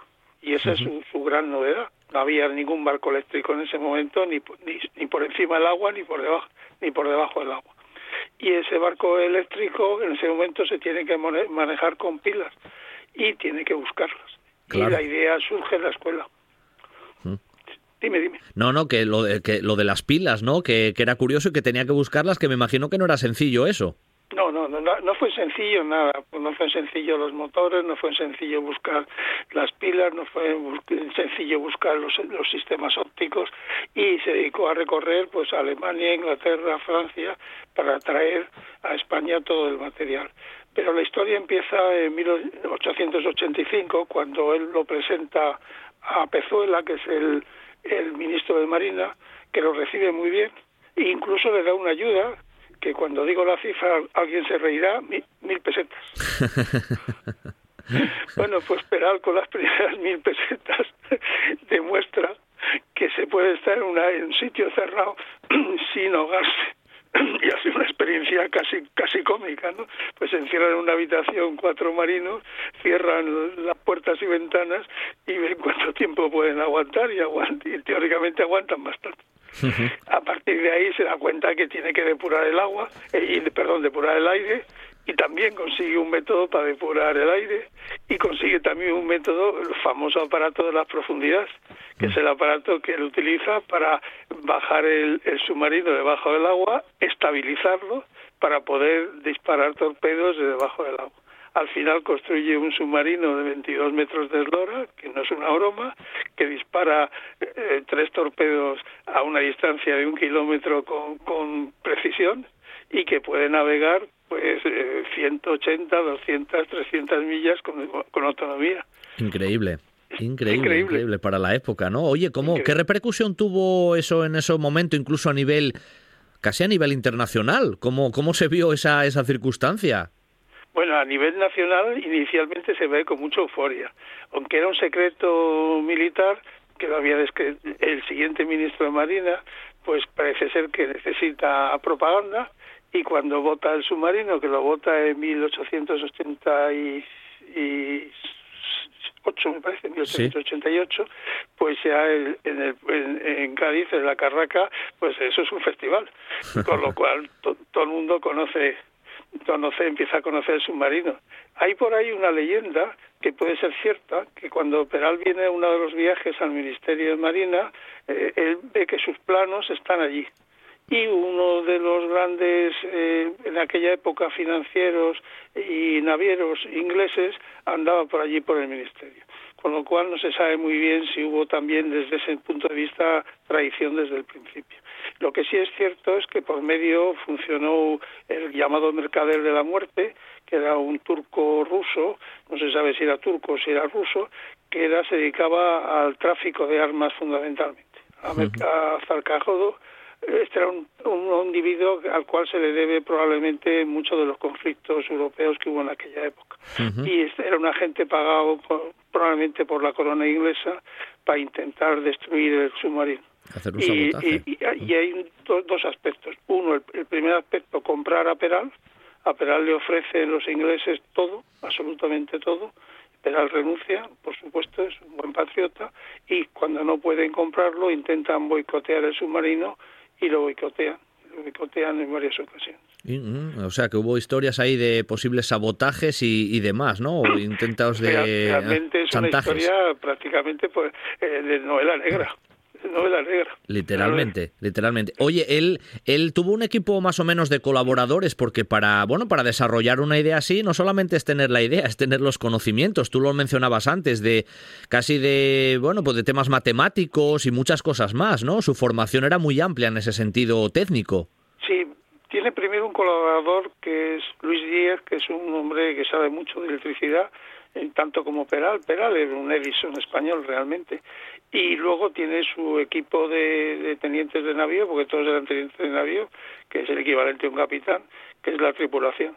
Y que hay un especialista de electricidad, García, y está Iribarren, Mercader, que es el único que llegó almirante y que fue el que cuando era el jefe del departamento marítimo de, San Fernando trasladó el submarino desde, desde allí hasta, hasta Cartagena, porque el submarino se estaba utilizando como una letrina. Como una letrina. Como una letrina. Increíble, ¿no? Increíble, pero cierto. Increíble, pero cierto. Increíble, pero cierto. Esas cosas que... uno se sorprende en la historia de España, José María. Sí, sí. Es, es, muy, es muy entretenida, lo que pasa que es muy dramática. Porque pues claro, pensar que una cosa, una joya, que realmente los submarinos alemanes de la Primera Guerra Mundial son todos perales modificados. Y el éxito y el éxito que tienen es brutal. Un submarino creo que eh, en una en una sentada hunde dos dos, dos acorazados dándoles directamente la hélice claro no hacía falta mucha más. Son, son eran arma infalible. Las pruebas que empieza a hacer Peral a partir de 1988 hasta 1888 hasta 1889 porque él tiene ya el submarino, lo bota en 1888 y en un año tiene el submarino ya artillado y en condiciones de funcionar, ¿no? Y, y las pruebas que hace son, eh, son fantásticas, absolutamente fantásticas. Hace una prueba de rumbo fijo eh, navegando una hora debajo del agua y llega hasta el barco donde está el buque insignia y, y se pone a su a su a su vera sin que los marinos se hayan enterado que está al lado. es que No, José María, te voy a decir que la, la trascendencia del invento de Isaac Peral de, del submarino tardó mucho, vamos a decirlo, en ser superado, porque para, para seguir en la evolución de eso tuvieron que pasar muchos años, o sea, fue más que relevante a nivel mundial en ese aspecto. España el primer submarino es de 1915 y es del almirante Reyes, es que luego fuera almirante Reyes, y, y hasta 1915 España no tiene submarino y comprado a Estados Unidos. Claro, aunque el invento estuviera aquí propiamente o Peral hubiera dado esos, esos Oye, en su vida a veces que nos gusta tratar también desde un punto de vista a lo mejor más personal, con todas esas actividades que desarrolló, viajes y la invención del propio submarino, ¿se casó, tuvo descendencia? ¿Cómo fue un poco esa vida, esa vida personal también, un pequeño matiz? Sí, se, se casa, tiene cuatro o cinco hijos y, actualmente tiene bisnietos, tiene bisnietos que llevan el apellido Peral y uno de ellos, eh, Javier San Mateo Isaac Peral, ha escrito el mejor libro de historia sobre Isaac Peral, historia pura y dura, no novela, y del cual yo me he documentado naturalmente, porque los datos que tiene en su libro son fehacientes, aunque yo he documentado mucho dentro en el cuartel general de la Armada, que es donde están todos los datos, están todos los archivos. Realmente, que, te iba a decir la, la, parte final, aparte de que tuvo descendencia y mencionas a uno de sus descendientes todavía en la actualidad, casi biógrafo, ¿no? Que, decías ahora, José María. La vida de, de, Peral en su parte final estuvo débil de salud también. ¿Cómo fue un poco, bueno, esa parte que le llevó, digamos, ya a la muerte?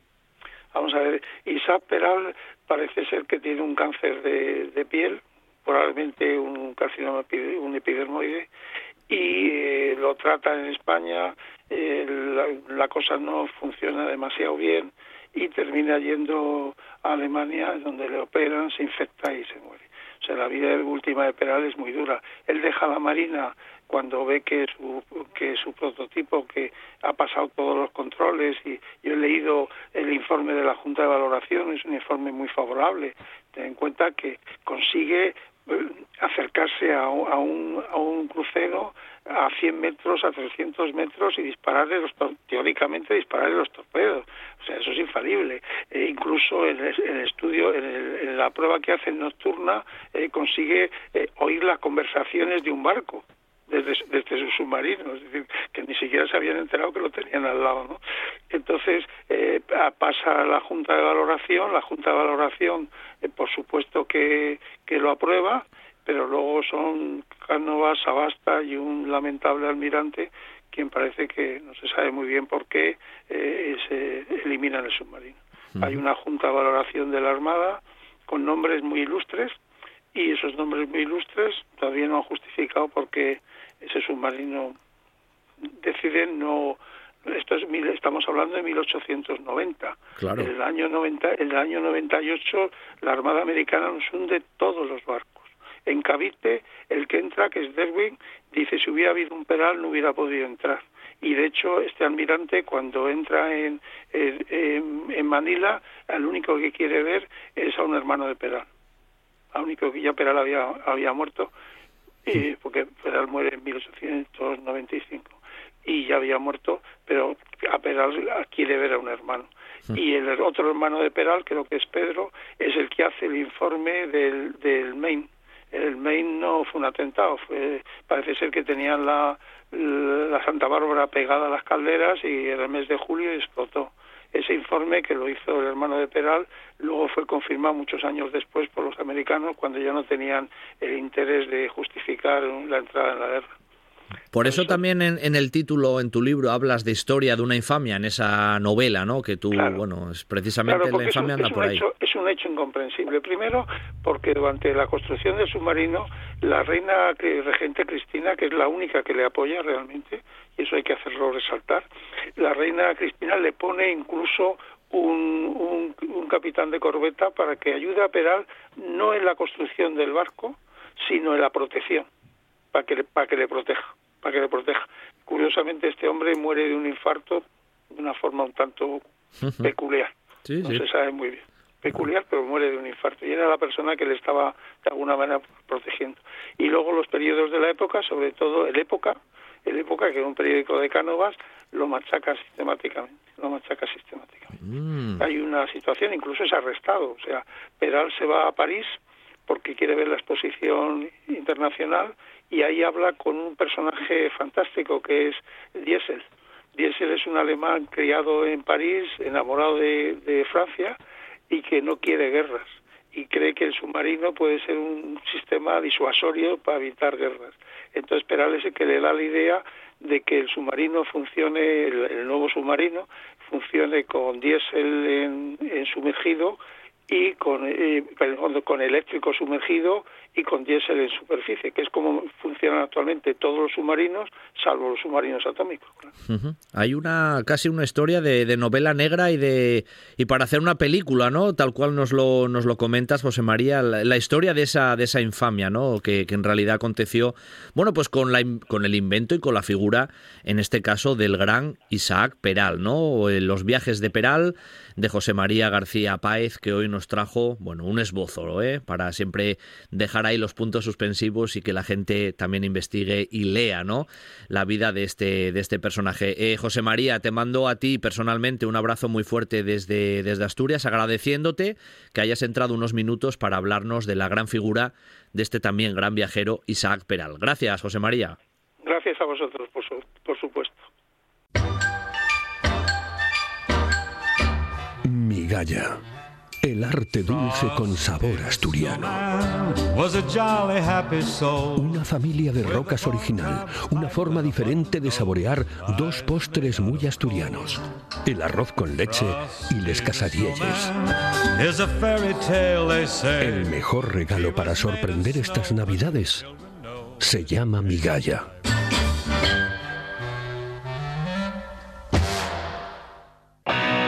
La Casa de las Cervezas Artesanas está en el Lúpulo Feroz.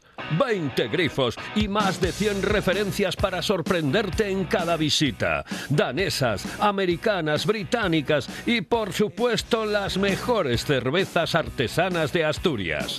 En Oviedo, en la zona del Milán, el Lúpulo Feroz. Para beber lo mejor.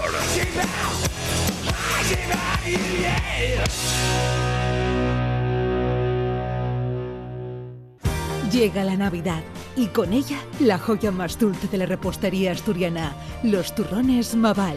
Desde 1920, Maval crea sus turrones y dulces navideños en su obrador en Cangas de Onís. Elaborados con su propia receta, los turrones Maval han mantenido siempre su elaboración artesanal y la mejor materia prima. Descubre todos los productos en maval.es. Turrones Maval, 100 años de tradición.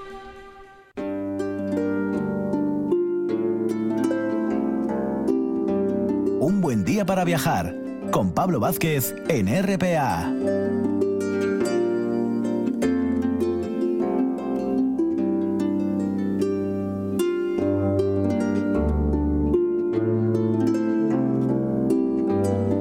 Y después de esa intensa y azarosa vida que José María García Páez nos traía del gran Isaac Peral, vamos a volver al terruño Astur y vamos a acercarnos al Concello de, Caso. Siempre interesante, ¿no? Asturias, pues anda, recursos tiene para dar y tomar, de naturaleza, monumentos, arte, cultura, gastronomía. Y hoy vamos a visitar zonas del Concello de Caso, porque esto daría para muchas más secciones, con nuestra amiga, historiadora, profesora Ana Lobeto, que ya pasó por aquí en alguna ocasión. Muy buenos días, Ana, y feliz año, ¿eh? que no habíamos hablado después de empezar el año. Hola Pablo, buenos días y feliz año para vosotros también, gracias. Bueno, Caso tiene muchas, muchas cosines para conocer y para, y para ver porque los recursos son muy variados, Ana. Sí, sí, sí, es verdad, son muy variados. Mira, Caso es Claro, Caso es un concejo conocido por todos los asturianos. Es un concejo muy grande en extensión, tiene más de 300 kilómetros cuadrados y es un concejo que, como todos los oyentes saben, forma parte del Parque Natural de Redes junto al concejo limítrofe y hermano de Sobrescobio. Y ambos concejos son también Reserva Mundial de la Biosfera. Mm. declarada por la UNESCO. Con estas dos figuras lo que se quiso reconocer fue los valores naturales que tienen tanto Sobrescobio como Caso. Mm. Valores de la naturaleza en cuanto a fauna, en cuanto a flora, en cuanto a montañas, que se pueden ver pues en las rutas de montaña que se pueden realizar Pero además de esos valores naturales, que es por lo que es conocido Fran, eh, Caso, el Consejo de Caso, tenemos también valores culturales vinculados a nuestro patrimonio histórico-artístico, que son mucho menos conocidos, pero que también son muy importantes. Es verdad, Zana, sí. Es verdad, Zana, no, que, te decía, eh, perdona que, te corte, que a lo mejor el primer pensamiento que tenemos del Consejo de Caso es pensar en, el Parque Natural de Redes, ¿no? Que es un lugar excepcional. Pero claro, luego está esa otra parte, ¿no? La otra cara de la moneda, a lo mejor menos mediática, pero no menos interesante, la parte histórico-artística, como decías. Efectivamente, claro, en, Asturias tenemos consejos con gran riqueza en estos valores ligados al patrimonio histórico-artístico. Y yo misma, siendo pequeña, yendo a la escuela, estudiando después geografía e historia en la universidad, eh, desconocía muchos de estos recursos del Consejo, porque los casinos tenemos un carácter muy austero y bastante apocado en este sentido. ¿eh? No nos gusta presumir de lo que tenemos. Entonces, poco a poco vas leyendo y vas dándote cuenta que somos depositarios también de un gran valor en cuanto a ese tipo de monumentos, tanto en cuanto a patrimonio civil como en cuanto a patrimonio religioso, que son los mejores testigos del paso de la historia. Antes hablábamos de la naturaleza. Ligado a la naturaleza también está la etnografía. Todos conocemos el valor de la artesanía relacionada con el queso casín, por ejemplo, de les madreñes casines, que nos hablaba de cómo vivieron nuestros antepasados campesinos. Pero vinculado a todo eso está también las iglesias que se fueron construyendo en los pueblos, vinculado a la inmigración, porque muchos casinos tuvieron que emigrar a América, están las casas de indianos que se construyeron en algunos pueblos del Consejo, ejemplos de puentes, ejemplos de hórreos. Entonces, bueno, pues todo eso forma un conjunto que debe ser puesto en valor porque conocido, informando sobre ello, puesto en valor, todos contribuimos a que se proteja y a que se conserve, porque es también una gran riqueza. Claro. Con lo anterior. Por supuesto. Oye, Ana, precisamente en esas, en esos recursos histórico-artísticos que mencionabas ahora, Oye, tú como casina y buena conocedora de la zona, em, ¿hay algunos puntos que tú nos puedas recomendar como esto cuando uno va a caso, tiene que pasar por ahí a conocerlo? Sí, claro, claro. A ver, podríamos hacer un inventario muy exhaustivo y muy largo, pero no tenemos tiempo para ello. Entonces yo voy a ir a lo que para mí es más, no más importante, pero sí más fácil de acceder y que yo pueda comentar en esos pocos minutos que tenemos. Claro. Yo empezaría, empezaría por Campo de Caso, que es la capital del concejo. Campo de Caso eh, entre Campo de Caso y Veneros, a través de la carretera, podemos llegar a lo que se llama, a lo que los casinos llamamos el puente romano. Hmm. El puente romano está construido en piedra y cruza el río Nalón. Realmente no es un puente construido en época romana, sino que más bien es un puente de época medieval al que se llama romano, bueno, pues porque Así se conocen otros pueblos, puentes medievales de Asturias, existe esa costumbre, pero realmente en lo que es la estructura y lo que es eh, eh, la funcionalidad eh, viene de época medieval. Ese puente formaba parte del Camín Real, que venía desde el puerto de Tarna, atravesaba la cuenca alta del Consejo de Caso, cruzaba precisamente el puente romano, cruzaba el río Nalón y a partir de ahí ya atravesaba para ir en dirección primero a la parte de Orlé, Bueres, hasta subir a Armicio y luego ya entrar en el Consejo de Piloña. Era el mm. Camino Real del Sellón, que fue un lugar de paso centenario para miles de casinos que tuvieron que pasar por ahí, y no solamente casinos, sino viajeros e incluso peregrinos, porque esta parte del Consejo de Caso se considera un ramal secundario del Camino de Santiago. Ah. Se considera, y esto hay estudios muy interesantes, por ejemplo, de Juan Ignacio Ruiz de la Peña, eh, lo, lo consideran un ramal secundario porque se considera que habría peregrinos que entraban por el puerto de Tarna, directamente y desde ahí ya llegaban hasta Campo de Caso y luego muchos podrían seguir bajando por la cuenca del Nalón hasta llegar a Oviedo, hasta llegar a la Catedral de Oviedo, que sería, bueno, como todos sabemos, un hito fundamental dentro del Camino de Santiago. Sin duda, sin duda. Pero fundamentalmente fue paso de caminantes, de peregrinos, también de personas que vivían viajando, que vivían caminando, que eso era algo muy común en la Edad Media. Y en relación a esto también nos podría llevar a hablar del privilegio de caso, que fue un privilegio concedido por los reyes medievales para que los ganaderos casinos pudieran llevar sus ganados a las costas y así evitaran las inclemencias del invierno. Pues muchos de esos ganaderos y muchos de esos campesinos pasarían por el puente romano. Con lo cual, una primera parada me parece que es fundamental, el puente romano de Campo de Caso. Perfecto. Al, muy cerca del puente romano, muy cerca, a pocos metros, tenemos la Casa de la Torre. Aquí tenemos un vestigio arquitectónico de época actual, pero que nos habla del pasado. La actual Casa de la Torre es un edificio precioso de tres de tres pisos que tiene por un lado mm, eh, eh, corredores, digamos, ¿eh? que están, bueno, están en la parte posterior de la casa, menos vistos desde la carretera general, y por la parte de la fachada tiene una fachada en azulejo.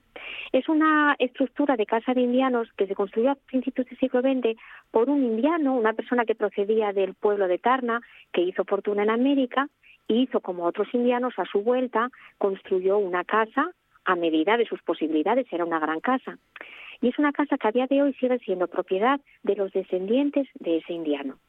En esa misma casa hay una capilla añeja, aneja, no añeja, aneja, eh, donde hay también restos eh, de pinturas muy interesantes, con un retrato, una representación de San Cosme y San Damián. Y esta edificación está hecha sobre los restos de una antigua torre medieval que eh, ya aparece referida en documentos de cronistas de época medieval y de época moderna, y que en las tuyas de Belmundi Canella se nos refiere como todavía se conservaban restos de esa torre medieval, pero luego fue todo eliminado y construida la edificación actual. Muy bien. Seguimos en la carretera general, pero es que en Campo de Casa hay muchas más cosas que ver. Tenemos más casas de indianos, por ejemplo, eh, hay otra casa justo enfrente de la iglesia parroquial, que es lo que se llama, lo que es conocido como el casino. Es una morfología de casa de indianos más sencillina, también sigue perteneciendo a la familia que construyó el edificio y en la misma carretera general los viajeros que llegan a Campo de Caso van a ver otras casas más grandes que el resto, como más señoriales y son también casas de indianos. Muy muy guapas de ver, muy bien conservadas y que sigan siendo propiedad particular, que eso es muy interesante, porque en la costa hay casas de indianos maravillosas, pero la mayoría de ellos ya han sido reconvertidas en hotel o en otro tipo de instalaciones. Entonces, en campo de caso, logramos aún mantenerlas como propiedad particular. Eh, campo de caso fue bombardeado durante la guerra civil, desgraciadamente, y eso supuso la destrucción, por ejemplo, del ayuntamiento, supuso la destrucción de la iglesia parroquial. Entonces, esos son edificios de los que no conservamos el edificio histórico. Por ejemplo, el ayuntamiento había sido eh, construido también con capital indiano y la verdad es que duró poco tiempo y fue construido después de la guerra civil el que podemos ver en la actualidad. Y la iglesia parroquial también fue destruida y la que se construyó con posterioridad, bueno, pues es una iglesia que tampoco tiene un gran valor artístico. Sin embargo, hay otros dos pueblos en el concejo donde hay dos iglesias que son que tienen un altísimo valor artístico e histórico. ¿Cuáles son? Y ambas son la de Caleao y la de Tanes. Claro, esto ya no está dentro de la carretera general, tenemos que salirnos un poquitín. El viajero que suba hacia Campo de Caso, una vez atraviese Tanes, una vez atraviese Tanes, ya va a ver el pantano a su derecha, se va a dar cuenta enseguida de la presencia de la iglesia de Santa María la Real de Tanes. Está señalizada desde la cartera general, pero es que además se ve. Es una iglesia maravillosa que fue iniciada su construcción en el siglo XVI con lo cual tiene elementos renacentistas y tiene unos retablos en su interior de época barroca también maravillosos. A mí de la iglesia de Tanes me encanta el interior, pero me encanta el exterior, porque tiene una porticada que a mí me parece que es muy romántica, porque como está ahora muy cerca del pantano y hay unos árboles muy altos alrededor, pues le da una impresión, una visión como muy romántica, muy maravillosa. Estoy viendo alguna foto, ¿eh? Ana, estoy viendo alguna foto ¿Ah, del pórtico de ah. Santa María, que le recomiendo también a los oyentes que lo hagan por internet si pueden y vayan a ver la Jeep, espectacular, ¿eh? Mirando hacia el, hacia el embalse, guapísimo, ¿eh? Eso mismo. Eh, Santa María la Real de Tanes, está dedicada a Santa María la Real de Tanes. Y bueno, pues eh, no sé si lo dije antes, fue declarada por la Consejería de Cultura como bien de interés cultural. La iglesia normalmente no está abierta al público y desgraciadamente estas iglesias, bueno, pues dependen de un cura párroco. Ya sabemos que los párrocos en este momento tienen muchísimo trabajo porque hay pocos curas y no hay guardeces como había antes, ni tampoco hay guías turísticos como puede haber en Santa María de Naranco. Pero pero eh, los vecinos de Tanes son muy celosos del cuidado, de la protección y de la promoción de esta iglesia. Entonces, hablando con ellos, a lo mejor se tiene suerte o coincidiendo con alguna misa que se celebre y se puede entrar en su interior porque realmente merece la pena. Por los retablos, por las figuras que aparecen en los retablos, por el nazareno, porque tiene además restos de una antigua ermita que era la ermita de la Magdalena. La ermita de la Magdalena estaba en, también cerca de lo que ahora está ocupado por el pantano. Y cuando en los años 70 se abrió, se, se inundó la zona por el pantano, hubo que rescatar esa ermita y se, se eh, digamos, no sé cómo lo voy a decir, se quitó la ermita, se levantó piedra por piedra y se trasladó a un propietario particular que la compró a la finca de ese propietario particular, pero los vecinos de Tanes conservaron un retablo, el retablo de la Magdalena de esa ermita que se conserva en la actualidad en la capilla, en sí, en la capilla o en la iglesia de en la iglesia de Santa María la Real. Santa María, correcto. Bueno, esta es una de las iglesias importantes que yo estaba recomendando, pero aún hay otra fundamental también, que está en Caleao. Caleao ya no está en la carretera general que va en dirección a Tarna, sino que hay que entrar una vez se llega a Coballes, se atraviesa el puente en dirección a Coballes y hay que tomar la carretera de la izquierda en dirección a Caleao, la Felguerina, la Encrucillada, Puente Piedra, que es otra zona del Consejo, donde está la Ruta de los Arrudos, que seguro que muchos de los oyentes conocen la Ruta de los Arrudos. Espectacular. Maravillosa. Preciosa. Espectacular. Pues en el mismo pueblo de Caleao existe, está la iglesia de Caleao, que lleva la advocación de la Santa Cruz de Caleao, la iglesia de Santa Cruz de Caleao. Bueno, esta iglesia es más pequeñina que la de Tanes. Pero esta iglesia es más pequeñina, pero no por ello menos valiosa, en absoluto. También fue iniciada su construcción a finales del 16. Entonces, la historia de la iglesia transcurre entre el 16 y el 19. Fueron añadiéndose elementos. Pero aparte de eso, la iglesia tiene dos tallas románicas maravillosas, que son del siglo XIII. Las tallas románicas representan a la Virgen, en ambos casos la Virgen con el niño. Y están las dos dentro de la iglesia. Y son maravillosas porque el románico es un estilo más austero, más eh, minimalista, mucho más simple que el gótico, pero si el escultor románico es capaz de transmitir a sus esculturas la espiritualidad, eh, e, ese como ese simbolismo que ellos quieren trasladar, es que son grandes artistas. Y eso, eso lo podemos ver en esas tallas, que nos dicen algo, que es como si nos inundara de sentimientos, con independencia de las creencias religiosas de cada De cada uno, sí, sí, sí. Claro, yo estoy hablando de lo, de lo precioso, ¿no? De lo guapo, de lo bueno, pero también debo decir algo en relación a la iglesia de Caleao. La iglesia también ha sido declarada como bien de interés cultural por la Consejería de Cultura. Tiene, por lo tanto, un decreto de protección, pero eso no significa que la iglesia esté salvada, porque estamos hablando del Consejo de Caso. El Consejo de Caso forma parte de la Asturias montañosa, nuestros antepasados y hoy mismo se siguen dedicando a la agricultura, pero sobre todo a la ganadería de montaña, porque tenemos muchas montañas. Tenemos un clima templado muy húmedo y frío. Nieva en el invierno, caen heladas terribles y llueve bastante cuando tiene que llover. ¿Eso qué significa? Que martiriza este clima, martiriza los monumentos. Entonces, esos decretos a los que me refería antes, los decretos de protección, tienen como objetivo salvaguardar el, monumento de los ataques, ¿no? ¿En qué sentido? Pues se, se intenta proteger el área que lo rodea y se intenta que no se hagan em, intervenciones que perjudiquen los valores históricos, culturales, artísticos del edificio. Pero eso no es una garantía de conservación, porque como la aplicación de esos decretos depende de subvenciones y depende de partidas presupuestarias, no se puede acometer en su totalidad. Entonces, por ejemplo, voy a concentrarme en ese sentido un poco en el caso de la iglesia de Caleao. Se hizo una rehabilitación de la cubierta, que era lo más urgente, pero a día de hoy es fundamental que se haga una intervención de limpieza en los retablos, sobre todo en el retablo del altar mayor, que tiene una capa de polvo, no lo vemos porque la iglesia es oscura, la iglesia es oscura y no se llega, pero tiene mucho polvo, es necesario hacer tratamientos contra la polilla y los vecinos están solos. Entonces, bueno, pues hay que intentar entre todos ayudar un poco a estos vecinos a que salvaguarden estos monumentos que son patrimonio de toda Asturias. Sin duda, Ana. Además, creo que como fin de este recorrido que hemos hecho contigo por algunos puntos de caso, porque lógicamente a todo no, no nos da tiempo, por eso volveremos a hablar contigo en otra ocasión, que hay un tema ahí con el escudo que te tengo que preguntar en otra ocasión, quedaremos ahí pendientes. Pero bueno, hoy queda esa reflexión también de cuidar nuestro patrimonio, ¿no? Que es nuestro y que lo tenemos ahí a la puerta de, casa. Claro, es Ana... en realidad el, no, patrimonio es de todos. Claro, eso que te iba a decir, que hoy se nos echó ya el tiempo encima, porque pasa muy rápido aquí en la radio, ya lo sabes tú, Ana, pero volveremos, ¿eh? ya lo sabes, te mando un beso muy fuerte como siempre, invito siempre a visitar Caso. Hasta la próxima, Ana. Pues muchísimas gracias, Pablo, un abrazo para ti y para todos. Gracias a todos los oyentes.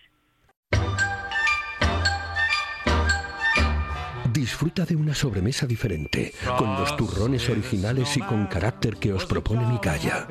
Una propuesta con sabor a arroz con leche y casadiella, que triunfará estas Navidades. El mejor regalo para sorprender estas Navidades se llama Migalla.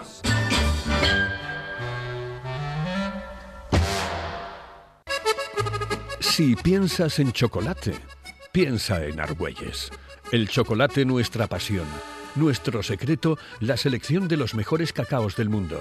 Descubre todas nuestras variedades y sumérgete con cada bocado en un mundo de sabores, de recuerdos, de sueños. Desde 1912, el chocolate artesano está en Gijón. Piensa en chocolate. Piensa en Argüelles. Llega la Navidad y con ella la joya más dulce de la repostería asturiana, los turrones Maval.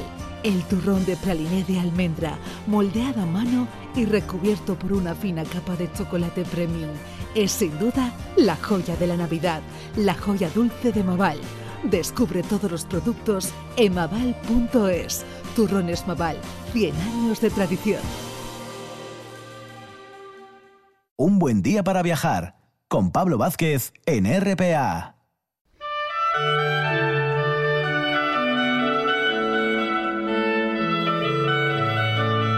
Un buen día para viajar con Pablo Vázquez.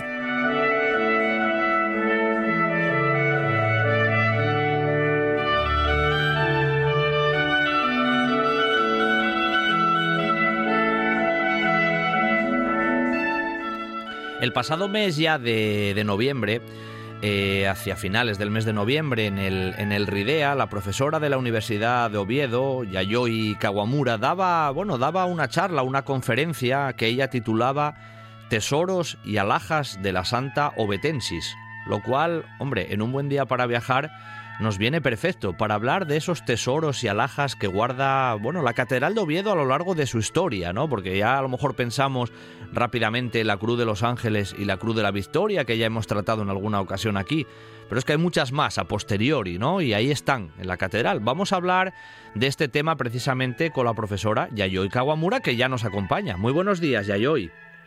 Hola, buenos días, ¿cómo estamos? Un placer, ¿eh? que estés de nuevo ¿eh? con nosotros aquí en un buen día para viajar después de unos cuantos Sí, meses ¿verdad? y hoy, hoy vamos a hoy vamos a cambiar el tercio porque los oyentes no sé si lo recordarán. La otra vez que hablamos contigo estábamos ahí por la zona de, de Villaviciosa. Hoy vamos a ir, vamos a ir a la capital, vamos a ir a la a la Catedral de Oviedo, donde tú hablaste de tesoros y alhajas. Y ahí casi va la primera pregunta, va la primera pregunta ya, ya hoy. ¿Qué diferencia hay entre los tesoros y las alhajas? ¿Podemos saber buscar ahí alguna diferencia? Sí, bueno, realmente tesoros y alhajas parece como iguales, ¿no? Pero siendo la Catedral de Oviedo, que es una catedral muy, muy especial, ¿eh? tesoros y las y alhajas son distintas. Vamos a ver, es que Catedral de Oviedo es, es una única catedral, casi única, que, que diríamos nacen en torno a la Cámara Santa y sus reliquias, ¿no? Las reliquias son puntos de, de atención desde el principio de la media muy, muy importante y es el, es el, son elementos de, de atracción para los peregrinos, ¿no? Claro. Entonces, estos tesoros, que son reliquias, mm, se, mm, por extensión, ¿eh? extien- mm, abarcan a los envolvientes o, o- o los contenedores de esos tesoros que son reliquias, o sea, dedicarios. ¿De Correcto. acuerdo? Entonces, todos aquellos elementos maravillosos que se van llegando a la Cámara Santa para contener esos tesoros que son reliquias, que son, son más importantes desde el punto de vista ¿eh? de la fe, por supuesto, ¿no? ¿Eh? Todo forman tesoros. Y otra cosa son alhajas. Alhajas están entre las catedrales. ¿eh? Las alhajas son los eh, elementos de oro y plata y de otros materiales preciosos que se usan para, para las celebraciones de importancia. ¿no? Esos, esos elementos suelen guardarse en la sacristía en la sacristía de la catedral. Así que son dos elementos muy distintos, sobre todo siendo la catedral de Oviedo. ¿eh? Claro, Santa claro. Obetense, ¿eh? Es que Obetense. Eso, es lo- eso es lo que decimos, ya el propio nombre no, nos lleva un Sí. poco por ese lado, ¿no? Ya yo y Santa Exacto. Obetensis directamente. Santa Obetensis, ¿eh? ese nombre se cuajó en el siglo XVI, XVII y Oviedo es santa por santas reliquias. Claro, claro, claro, precisamente. sí, sí, sí. Bueno, eh, hablando de los tesoros, ¿no? Porque mm, yo estoy seguro que la mayor parte, el casi 100% de los asturianos, pensamos en la Catedral de Oviedo y pensamos en las reliquias y nos viene a la mente pues la Cruz de los Ángeles y la Cruz de la Victoria. Eso lo tenemos Por bien supuesto, introducido en la cabeza. Por supuesto, por supuesto, efectivamente. Pero hay más. Pero hay más, Hay más. hay, hay mucho más, de hecho. Bien, sí, bueno, mm, para empezando, para empezar, el trío, diríamos, el trío de los tesoros prerománicos ¿m? eh, son Cruz de los Ángeles, de 808, ¿no? de Alfonso II el Casto, y Cruz de, de la Victoria, de 908, justo 100 años después, ¿eh? de Alfonso III, y la caja de las ágatas, que a veces se olvidan. Claro. La caja de las ágatas, ¿eh? del año 910, ¿eh? de Rey Fruera, ¿eh? de hijo de Alfonso XIII, ¿no? Eh, eh, entonces, claro, estos tres son, pues, son tesoros prerománicos más importantes, ¿no? Por supuesto. Y también hay que recordar que la Cruz de los Ángeles y Cruz de la Victoria, ¿eh? desde luego, son dedicarios, tienen unos, un di- unos huecos mm, preparados en la, en la- en la madera, Sí. ¿eh? en la alma de, de la, de la cruz, ¿eh? y eso mm, estaba funcionando como relicario. En aquel momento una cruz solo sin reliquias dentro no se concebía, ¿no? Entonces, Claro. estos ya, el- las cruces en sí son dedi- dedicarios. Claro, las propias cruces son relicarios. Sí, sí, sí. Exacto, sí. Luego, caja de las ágatas, bueno, hay muchas opiniones que para qué servían, qué función tenía inicialmente, ¿no? Si es reserva eucarística o si es relicario o porta evangelios incluso, ¿no? Pero, bueno, sabemos que a, a partir de 1305 están en la Cámara Santa guardando reliquias. Claro, claro, ya Entonces, están ahí. Si, si no lo fueran desde el principio, se convirtió en relicario ya muy pronto, ¿no? Claro, claro, claro. Pero de todos modos, cuando llega el, el, vamos el momento más más importante, ¿no? Mm, Para aumentar más esta esta esta importancia de, de la Cámara Santa como relicario es la presencia de la Arca Santa forrado de plata como como como hacemos ahora, ¿no? Eso fue iniciativa de Alfonso VI de León, ¿eh? cuando visitó aquí en 1075. Mm, Según la leyenda, ¿eh? encontró una arca de madera llena de reliquias, reliquias santas, y lo mandó forrar con arca santa, ¿no? Eh, con la plata, ¿no? Es esa arca santa que hoy conocemos. Y vemos. Es la joya ya románica, Claro. de orfebrería románica. E- Ese año 1305 que, que nombrabas Yayoi, es, hay un inventario, ¿no? Precisamente de, Sí, de la sí, propia sí, Cámara eh, Santa donde eh, se menciona, ¿no? Sí, sí, sí, efectivamente hay un, un texto, ¿no? O sea, por un lado, claro, por otro lado, en, la- en el archivo catedralicio de Oviedo, ¿eh? es otro tesoro, ¿no? Por supuesto, donde hay numerosísimos documentos de la media, ¿eh? y algunos hablan de estos tesoros que estamos hablando, ¿no? De la Cámara Santa, ¿no? Sí, sí, sí, efectivamente, sí. Y pero también hay que decir que los estos primeros tesoros que hemos citado hasta ahora están vinculados con la monarquía, ¿no? Sí. Monarquía asturiana y luego también ya de León, ¿no? Correcto. O sea, en principio de la Catedral de Oviedo fue muy, muy vinculado con la política de la monarquía asturiana, por donde empezó la, la monarquía cristiana después de, la- de, de la, de la invasión Sí. sarracena, ¿no? Sí, sí, Diríamos, ¿no? Pero ya mm, cuando ya pues eh, lo que llamamos la reconquista va avanzando y la capitalidad va yendo hacia el sur, ¿eh? pues ahora los obispos son los que eh, empiezan a mantener, diríamos, la catedral, ¿no? Esa, esa alma, ¿no? Encendida ya en su eh, esa, ese espíritu, ¿no? De, de mantener en vivo, viva la Cámara Santa, ¿no? Entonces hay un montón de obispos. Eh, hay obispo que se llama obispo Arias, ¿eh? del siglo, siglo 11 que regaló una cajita, un tesorito, ¿eh? Eh, también está en Cámara Santa, o pues otro eh, obispo como obispo Pelayo, que es uno de los conocidos en la historia del siglo XII. claro. Sí, también.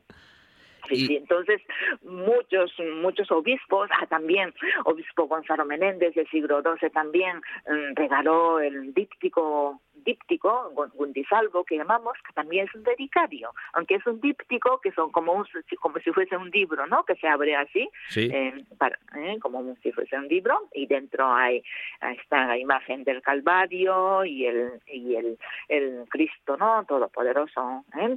Em, ese díptico, Yayoi, ese díptico precisamente que mencionabas de, de Gundisalvo, es una, es una gran joya de, de, orfebrería, en realidad, ¿verdad? Es una obra preciosa, ¿eh? muy bonita. Efectivamente. Em, orfebrería combinado con eboraria, con ah, marfil. Con marfil, claro. Marfil. Es que marfil es otro, otro material muy, muy apreciado desde la antigüedad, ¿eh? desde la antigüedad clásica. No sé si el público sabe que en el Partenón de, de Atenas, había una estatua enorme, más de 10 metros, de, de, diosa Atenea, hecho de oro y marfil. Correcto. Oro y marfil en su día. ¿eh? Así que marfil es un material muy, muy apreciado desde siempre. O sea, la iglesia eh, también, digamos, personas muy importantes, obispos y demás, también ejecutaron, vamos a decirlo así, una gran llegada de esas reliquias también a la, a la ciudad de Oviedo, no solamente la realeza. Sí, reliquias, sobre todo dedicarios, ¿no? Porque las dedicarios que estaban guardadas en la, Arca Santa, el proceso es que ir exponiéndose ante, ante los fieles. ¿Eh? Ese es un gradual proceso ¿eh? que con la contrarreforma se expone muchísimo más, ¿eh? porque la contrarreforma es resultado de la reforma luterana. ¿no? La reforma luterana hablan de que no existen santos, no existen reliquias. Entonces, desde la contrarreforma, pues hacer más énfasis. Aún más. Aquí están los santos, santos huesos, santas reliquias a venerar, ¿no? Entonces empieza a exponer mucho más, no guardadas en, las cajitas que no se ven, sino empieza a exponerse. Claro, claro, es que ahí estamos eh, hablando que ya, eh, incluso eso, el siglo XVI, el siglo XVII, eh, otros obispos y prelados fueron, fueron incorporando muchas más de estas reliquias, de estas joyas, ¿no? También a, la ciudad sin duda. Sí, sí, y, de, y van metiendo, ¿no? Exponiendo. Como redicarios ya dejan de ser cajitas cerradas, sino empiezan a ser expositores ¿eh? con, con, con, con, una cajita de cristal o algo que, que se ven, ¿no? Lo que hay dentro, ¿no? Este es el proceso muy interesante también. Oye, Yayoy, ¿tenemos algún ejemplo más que tú en la, en la conferencia que diste en el RIDEA, pues lógicamente mencionaste a muchos de estos prelados, a Diego Aponte de Quiñones, que también tenemos ahí su escudo en el, en el Palacio Arzobispal, o por supuesto a Fernando Álvarez de las Asturias, hay varios. Sí, sí, sí, efectivamente. Pues hay muchos eh, muchos obispos que son regalaron las dedicarios, arcas, pero también eh, regalaron alhajas, alhajas, importantes. Mm. Yo quiero pues también hablar de, del Fernando, eh, vamos, Fernando Valdés, por ser el fundador de mi universidad, nuestra universidad. Claro, claro. Pues el, el Fernando Valdés mm, era, bueno, obispo de Oviedo primero y luego fue, llegó a ser obispo de Sevilla, ¿no? En, en una época en, en que una cantidad enorme de plata ¿eh? y el oro pues llegaban a Sevilla entonces, en ese momento, llegó el obispo, lógicamente con un ingreso no importante, pues se acordó de Oviedo, lógicamente. Barrio para casa. sí, sí, y según, pues, aunque no se conservan los regalos que hicieron, pero estos documentos que están en, la, en el archivo de la catedral, pues, hablan de dos grandes fuentes de plata, ¿eh? entre los dos pesaba siete kilos, así que bueno, no, vamos, hay que imaginar unos objetos contundentes, desde luego, ¿no? Y tanto, y tanto. Y bien trabajados, lablados, seguro, una plata gruesa, seguro. Pero desgraciadamente, bueno, a Catedral Oviedo y en Semana en Cámara Santa también hubo desgracia, ¿no?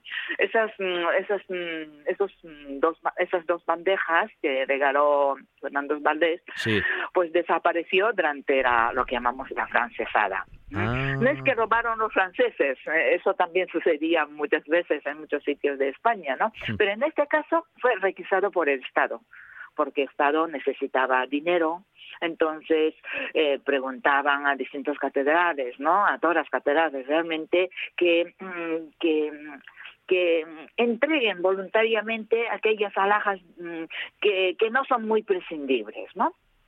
Para su liturgia y tal. Entonces, el Catedral de Oviedo tuvo que entregar unas cuantas cosas, una de ellas son esas dos fuentes ¿eh? de Fernando Valdés. Ya yo te iba, te iba a preguntar una cosa, luego seguimos con algún ejemplo más, ¿no? Pero, pero mira, hay un tema eh, que es curioso y que a lo mejor mm, muchos oyentes también desconocen, ¿no? Esas pequeñas marcas que, mm, que suelen ah. aparecer en los objetos, ¿no? De, de plata, ¿eh? que a veces pensamos que son que el propio platero marcó allí. ¿Qué historia tiene eso? tiene una historia curiosa. Efectivamente, pues para trabajar investigar, ¿no? Estudiar en las de plata, pues hay que tener unos ojos muy buenos. ¿eh? hay que saber ver pequeñas, pequeñas marcas que suelen dejar, ¿eh? no solo el platero fabricante, ¿eh? sino también las autoridades municipales.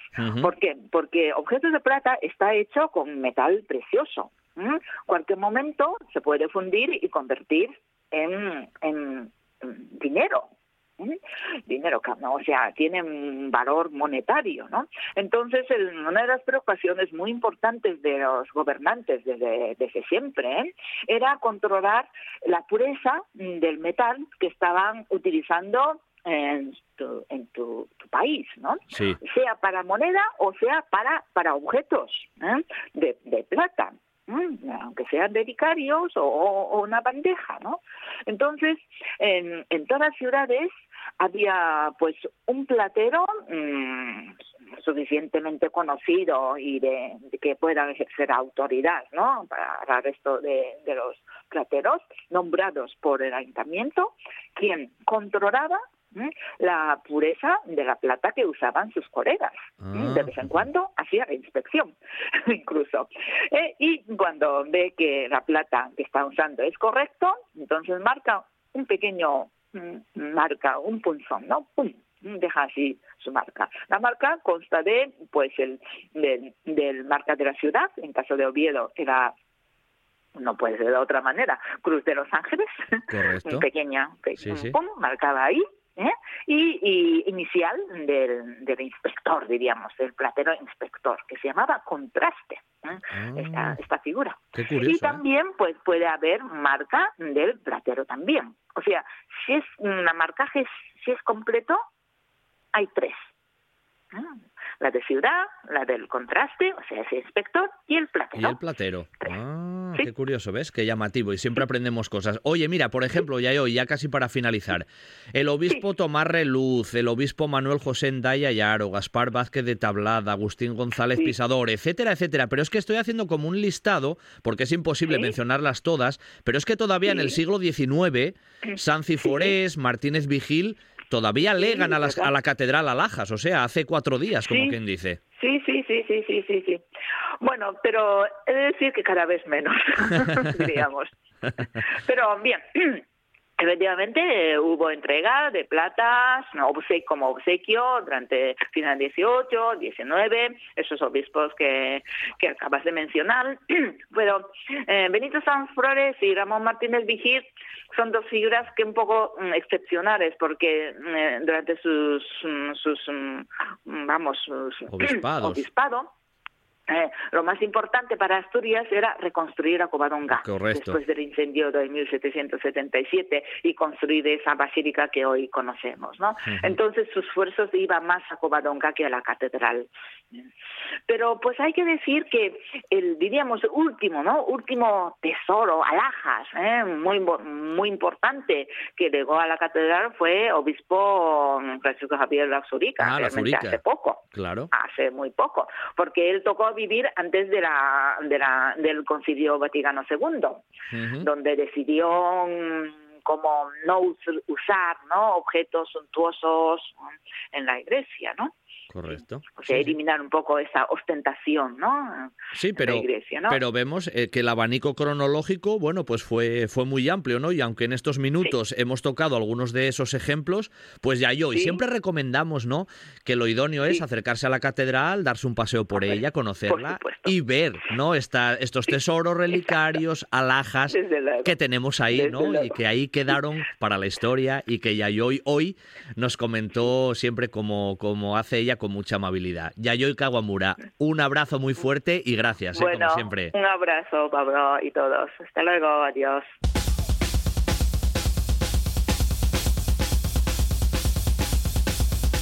Un buen día para viajar con Pablo Vázquez.